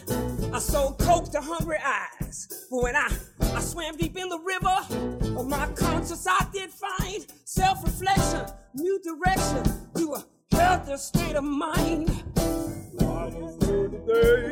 Oh, the night had turned to day. Uh, night had turned to day, love mama. Night has turned to day. Uh, Night has turned to day. Night has turned to day. Night has turned to day. I said the night. I'ma tell y'all. I'm not going back. I'm not going back. Bien, pues ya estamos de vuelta, que regresamos aquí a los mundos posibles, el doctor Alberto Betancourt. Pues nos quedamos con esta especie de asombro también eh, que nos despertó desde el primer momento cuando empezamos a ver eh, estas, estas protestas. Una protesta que se activó casi en automático, Alberto Betancourt, Miguel Ángel Quemain. ¿De dónde sale, de dónde emana esta articulación? Eh, pues son décadas, ¿no? Décadas de un movimiento por los derechos y libertades de, las, de la población negra en los Estados Unidos, pero te seguimos escuchando, Alberto Betancourt. Muchas gracias, Berenice. Tienes toda la razón. Realmente lo que brotó es eh, descontento acumulado, pues iba a decir décadas, pero quizá más de un siglo de racismo en los Estados Unidos, mucho, varios siglos de racismo en los Estados Unidos, que desafortunadamente sigue vigente, que tiene una fuerza política muy poderosa, incluso en la Casa Blanca. Y lo que es asombroso es que en este momento, pues digamos, se suspendió provisionalmente, yo así leo las manifestaciones, la hegemonía que legitima, acepta o se somete a ese racismo e hizo irrupción, como muy bien señalas, esta expresión cívica. Mientras tanto, pues, ¿qué, qué muestras de indiferencia, de insensibilidad de Donald Trump Por ejemplo, el 27 de mayo, cuando asistió al Centro Espacial Kennedy de Florida para el lanzamiento del cohete Dragón 2, la primera misión tripulada de Estados Unidos después de nueve años y medio, pues eh, pronunció un discurso chauvinista, eh, incluso el administrador Breinstein, el director de la NASA, dijo, estamos listos para eh, volver a ser grande a América otra vez, eh, vamos a garantizar nuestra preeminencia en el espacio. Pensaba yo, Berenice, en un cuento de crónicas marcianas de Ray Bradbury, en el que los afroamericanos deciden abandonar la Tierra y en, en, uno de los últimos cohetes que salen rumbo a Marte, uno de los afroamericanos se despide de su antiguo patrón diciéndole Señor y el patrón le voltea y le dice a sus amigos, ¿vieron? Hasta el último momento me dijo Señor. Y pues es un cuento en el que se retrata muy bien desde mi punto de vista esa fuerte contradicción de esa compleja sociedad como lo es la norteamericana, que es capaz de llegar a la Luna, de llegar a Marte, pero parecía que no era capaz de superar el racismo, aunque ahora afortunadamente hay un movimiento de mucho aliento que se está proponiendo hacerlo. Donald Trump ha hecho cosas realmente increíbles. Eh, por ejemplo, pronunció un discurso en la Casa Blanca eh, el 5 de junio, lo pude ver gracias al noticiero Democracy Now, y ese día dijo algo realmente increíble. Espero que George Floyd esté contento hoy, mirando hacia abajo y diciendo esto que está ocurriendo, los números del desempleo y lo que estamos haciendo para resolverlo, es un gran día, en día para todos. Pero su insensibilidad, que, ha incluido frases como esa, pues eh, incluyó también el hecho de que en una reunión con gobernadores, por ahí del mismo primero de junio, eh, amenazó diciendo que si los gobernadores no lograban recuperar las calles, él iba a enviar al ejército a poner orden. Tenemos un gran ejército, dijo. Pero pues empezaron a pasar cosas inesperadas, por ejemplo, Mark Esper, secretario de Defensa, que se había referido ese mismo lunes a las ciudades estadounidenses en una reunión con los gobernadores, una reunión a distancia obviamente, se había referido a las urbes norteamericanas como campo de batalla, el miércoles siguiente se opuso públicamente al envío de tropas a las calles Muchos oficiales de alto rango, por ejemplo, el general retirado John Ellen, dijo en la eh, revista Foreign Affairs que el uso del ejército podría ser el principio del fin de la democracia. El almirante Mark Mullen, ex jefe del Estado Mayor Conjunto, dijo, me sentí enfermo cuando vi el uso de tropas en la víspera de la foto de Trump con la Biblia a un costado del Parque Lafayette. Finalmente, y esto es quizá lo más eh, llamativo, es que hay un documento circulando por ahí que eh, entiendo que fue incluido eh, en la revista The Jacobin, alguien me lo envió. Es un documento firmado por John Milley, que es jefe del Estado Mayor Conjunto, está dirigido a la élite de las Fuerzas Armadas norteamericanas en el que dice que la Constitución establece claramente la libertad de expresión, el derecho de manifestación y todos los hombres y mujeres son libres e iguales y deben ser tratados con dignidad. Todas las ramas de las Fuerzas Armadas debemos respetar esa norma y no involucrarnos en política. Todavía no termino de entender lo que pasó, en qué momento estamos de esa historia, de esa tensión inédita entre el poder civil y el poder militar, pero parece ser que al menos hasta donde voy comprendiendo lo que ocurrió, fue un momento dramático y muy importante en la historia de Estados Unidos, en el que los militares se rehusaron a ser emplazados en las ciudades norteamericanas para amagar a las manifestaciones, como sí lo hicieron, por ejemplo, en Washington en los días anteriores. Parece que esa experiencia de cuando un grupo de manifestantes pacíficos, estrictamente pacíficos, rodeó la Casa Blanca y fueron atacados por varias corporaciones militares y policíacas, entre ellos el Grupo de Operaciones Especiales Antimotines para las Prisiones, causó mucha conmoción en las propias Fuerzas Armadas norteamericanas. Qué rápido se va el tiempo, queridos compañeros. sí. Así es. Bueno, yo estaba pensando en, en, la paradoja, lo que nos planteas de Crónicas Marcianas, qué fuerte, porque es eh, finalmente eh, sacar de eh, sacar la política del, del, ámbito terrestre, pero una política que persiste también en el planeta rojo. Muchas interpretaciones políticas de esa obra de Bradbury y en otras obras también del mismo. pero te seguimos escuchando efectivamente 9:41 para escuchar tus comentarios finales, doctor Alberto Betancourt. Muchas gracias, Berenice Miguel Ángel. Pues un comentario final William Robinson dice que ya había sobreacumulación y estancamiento, pero la pandemia desnudó uno de los productos del neoliberalismo, la ineficiencia económica y la vulnerabilidad social.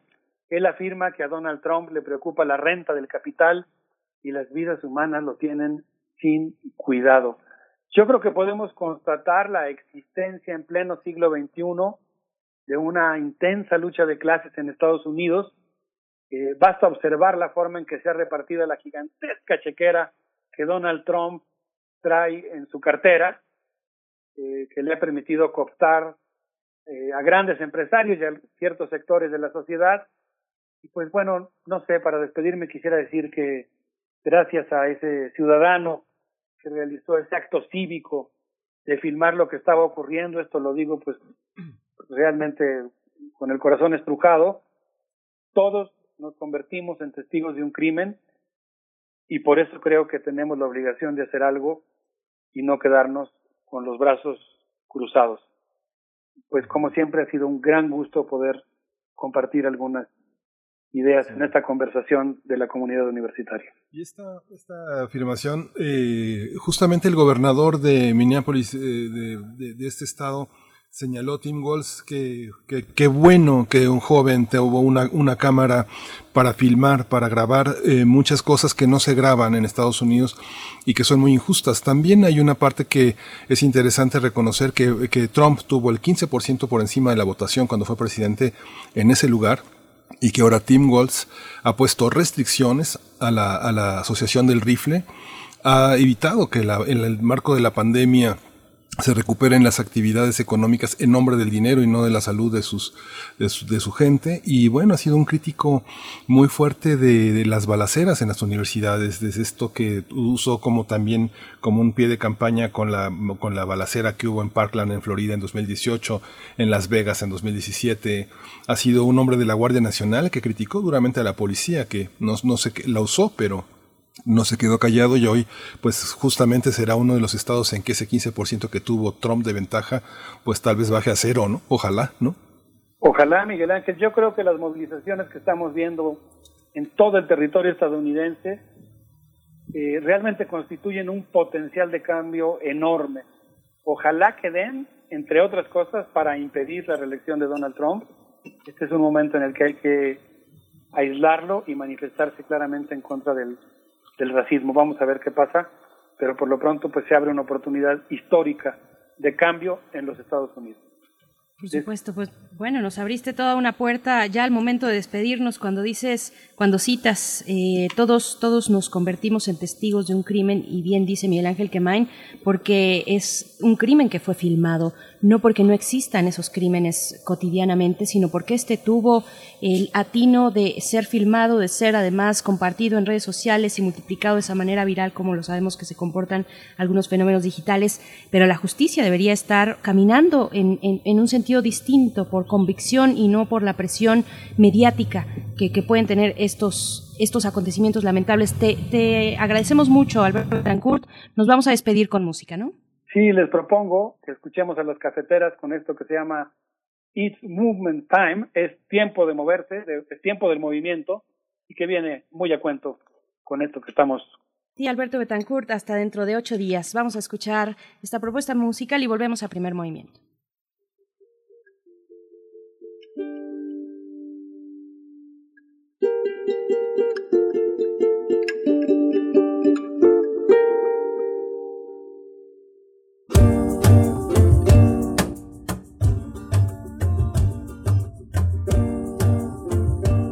books got it all wrong, so I come to with a song. In 1810, con el gran grito de pasión, se levantaron con razón. Black and brown fighting together on the day I'll always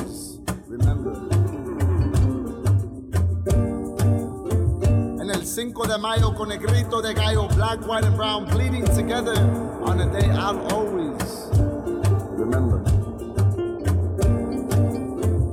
Cause really, it hasn't been that long, so just in case Cat Williams had you guessing, let me kick y'all down with a little history lesson. In the 19th century, while the U.S. promoted degradation, annihilation with its military and U.S. Navy, Mexico got rid of the caste system, voted for its first indigenous president, even getting rid of legalized slavery. The Underground Railroad also ran south, which led black folks to freedom, with Mexico right there to receive them.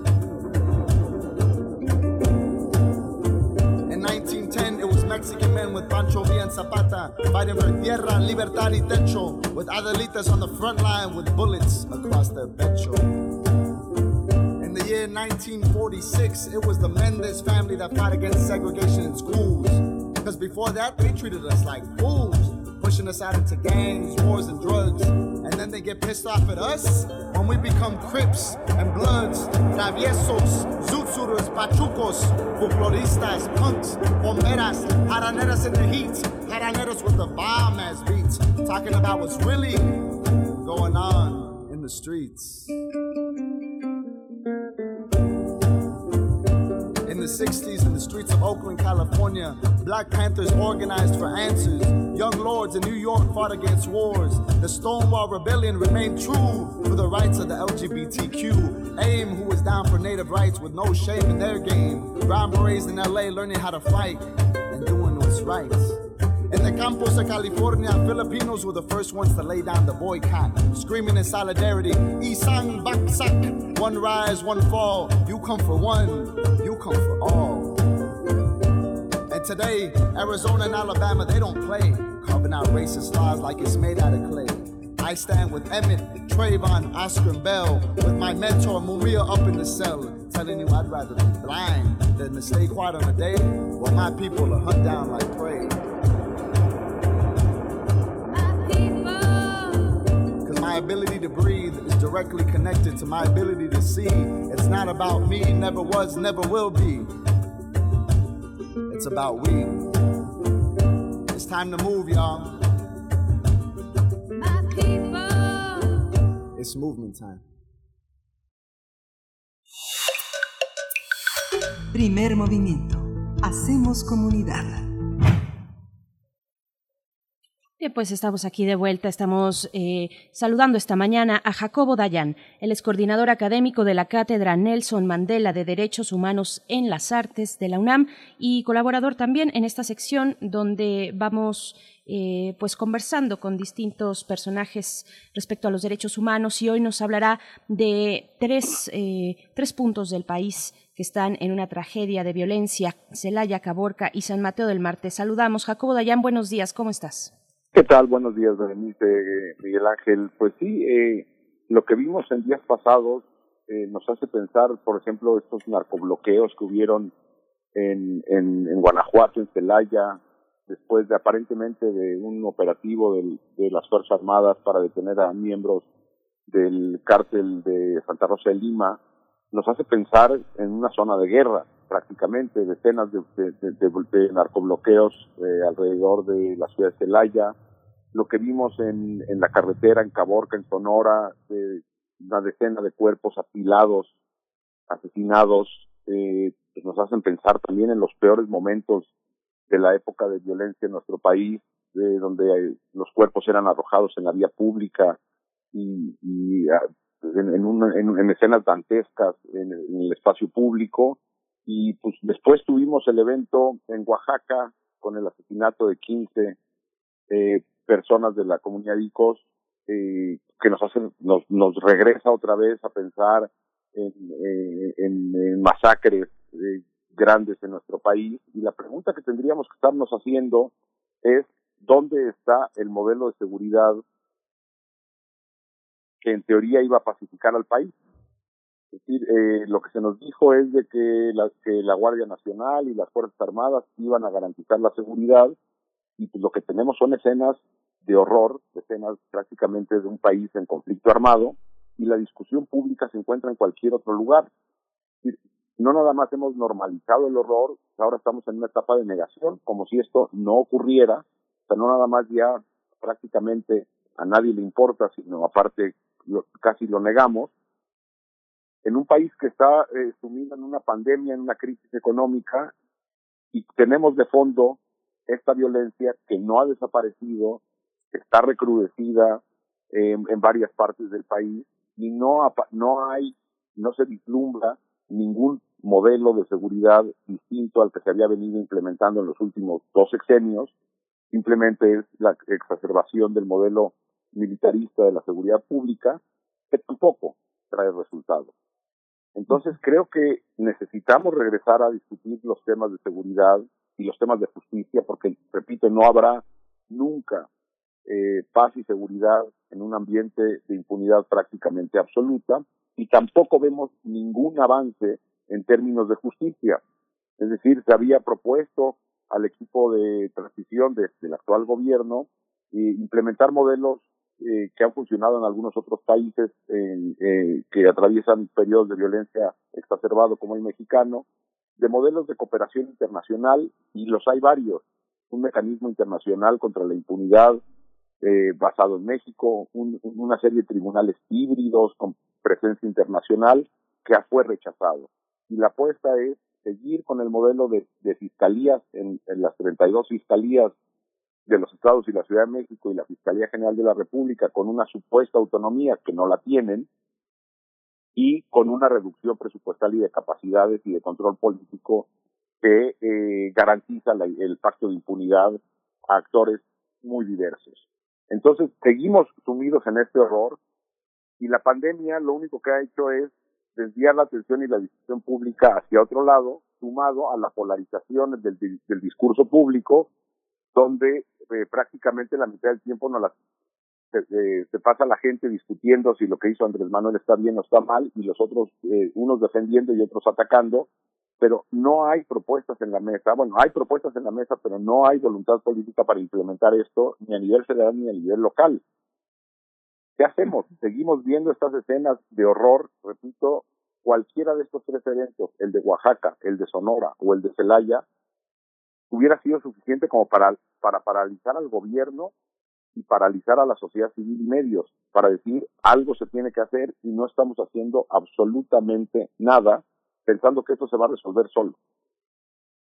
por supuesto. Bueno, a mí, claro que los tres eh, eventos que mencionas y que eh, pues eh, azotaron el, el, fin de semana con violencia en nuestro país, en Guanajuato, en Sonora y en Oaxaca. Yo me detendría un poquito más en los pocos minutos que tenemos para, para comentar el de, el de San Mateo del Mar, precisamente en Oaxaca es, es terrible y es dantesco lo que pudimos ver y, y, y, me detengo en él para distinguirlo probablemente de lo que está ocurriendo en Guanajuato, que es eh, una cuestión que, que, está ligada con el, el huachicol, pues con este cártel de Santa Rosa de Lima para el caso de, de Guanajuato, pero acá es de una naturaleza distinta al parecer, pero es igualmente violento. Fueron 15 habitantes, eh, resultó esta, esta masacre eh, acabando con la vida de 15 habitantes en esa, en esa comunidad, en ese ayuntamiento, pero a, al parecer eh, como resultado de un conflicto político electoral entre la cabecera municipal y otras comunidades. Es un matiz distinto que habría que atender también, Jacobo Dayan. Sí, por supuesto. Eh, creo que lo que necesitamos tener es un diagnóstico claro de las distintas violencias que vive el país. Hemos eh, estado eh, casi de manera reduccionista, pensando que toda la violencia que existe en el país es una violencia vinculada con grupos del crimen organizado o del gran crimen organizado, ya sea narcotráfico o redes de trata o, en este caso el huachicol. Y no, el país está inundado de, distintos tipos de violencia. Como bien dices, lo de Oaxaca pues, aparentemente tiene tintes políticos, pero también eh, por lo que he podido leer y, platicando con gente de la región, lo que nos dicen es que también tiene un ángulo de defensa de la tierra, es decir, eh, eh, buena parte de, este conflicto se origina también por la, la, negatividad que hay por parte de la comunidad a la construcción del tren transísmico, por ejemplo. Entonces, ahí hay otro tipo de violencia. Tenemos decenas y decenas de defensoras y defensores de la tierra violentados y asesinados, vinculados con eh, redes de, de, de, políticos eh, vinculados con este tipo de proyectos o empresas incluso, y lo que narran en Oaxaca es la, prácticamente la ausencia del Estado. Es decir, la Guardia Nacional se retiró, eh, lo, que hubo es una masacre y ahora lo que estamos discutiendo de, de vuelta es eh, no hay una discusión seria en cómo acabar con esto y cómo acabar con la impunidad. Repito, si, si no hay acciones tendientes a acabar con la impunidad de manera general y no por caso emblemático, esto no va a cambiar. Sí, el, el, municipio, ahora que Berenice comenta también lo del ayuntamiento de San Mateo del Mar, eh, en Tehuantepec, eh, justamente eh, hay una manifestación de, de los habitantes del municipio en rechazo a toda esta, con nombres y apellidos de las personas que, reprimieron, que asesinaron a todos estos, a todas estas 15 personas, ponen el acento en que dos mujeres, pero está muy claro este, esta, esta clase de violencia que está por su derecho a manifestarse, es algo que tiene que ver políticamente y que hoy, hoy tuvimos a Álvaro Arreola hablando de política electoral para el 2021, la cantidad de asesinatos que hubo en el marco de las elecciones de 2018, pues es un, para, es un parámetro de cómo se va a poner, Jacobo, ¿no? Por supuesto, eh, lo que tenemos es un altísimo número de funcionarios a nivel local asesinados, ya sea funcionarios, exfuncionarios o candidatas y candidatos eh, a puestos de elección eh, a nivel local asesinados, lo que nos hace pensar que el control de las candidaturas y quienes llegan tienen que tener el visto bueno de grupos violentos. La pregunta que tendríamos que estarnos haciendo es, ¿dónde está el Estado ante esto? Es decir, si, si ya, ya eh, los puestos de elección están siendo amedrentados a este nivel. Tuvimos el asesinato a un juez federal hace, hace unas semanas, hace unos días, pues entonces lo que tenemos es una intimidación absoluta a, al Poder Judicial o a los ejecutivos locales. Y el Estado, la discusión tiene que ser y la exigencia tiene que ser seguridad y justicia no podemos seguir dándole vuelta y, y, bueno, para poder hacer eso lo que necesitamos tener es diagnósticos claros de los tipos de violencia que hay. Lo que no tenemos es respuesta a las autoridades, repito, ni a nivel federal ni a nivel estatal. la discusión tendría que ser esa. La discusión no tendría que ser eh, eh, eh, pues prácticamente las nimiedades en lo, que, en lo que se está discutiendo en el espacio público, los escándalos de un funcionario, de otro funcionario, eh, una investigación periodística sobre algunas propiedades que evidentemente tienen que desahogarse, pero la, la urgencia y la agenda prioritaria tendría que ser la seguridad y la paz. Y lo que tenemos es en este entorno la renuncia de la comisionada de, de la Comisión Ejecutiva de Atención a Víctimas, haciendo una serie de, de señalamientos de que el modelo de reparación, por ejemplo, eh, está pervertido y este gobierno, sabiendo que, que existía esta perversión desde, desde la creación de la CEAB y el sistema de reparación en México, en el sexenio de Enrique Peña Nieto, eh, con un diseño clientelar eh, del modelo de reparación, este gobierno se ha negado a meterle mano a eso y quien, quien esté al frente de una institución como la CEAB sufrirá lo mismo. Y lo que tenemos es un embate a distintas instituciones como la CONAPRED, el CONAPRED, la ACEA, y, y, muchos otros, y una continuidad, eh, pues yo diría ya de con una responsabilidad casi criminal del modelo de seguridad y la impunidad rampante en el país.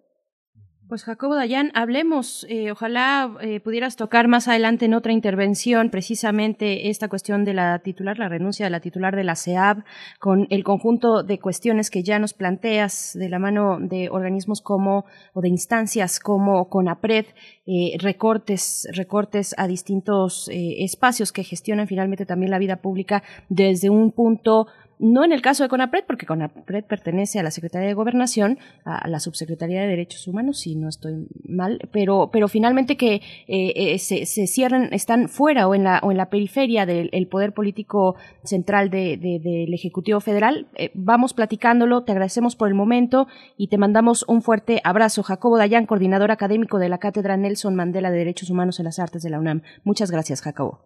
Claro, buenas, buen día y estamos en contacto. Gracias, Jacobo. Hasta Pues ya, se nos, ya nos dieron las 10, las 10.1, así que ya nos vamos, Berenice. Así es, hasta pronto. Hasta pronto, esto fue Primer Movimiento. El mundo es de la universidad. Radio UNAM presentó Primer Movimiento. El mundo desde la universidad.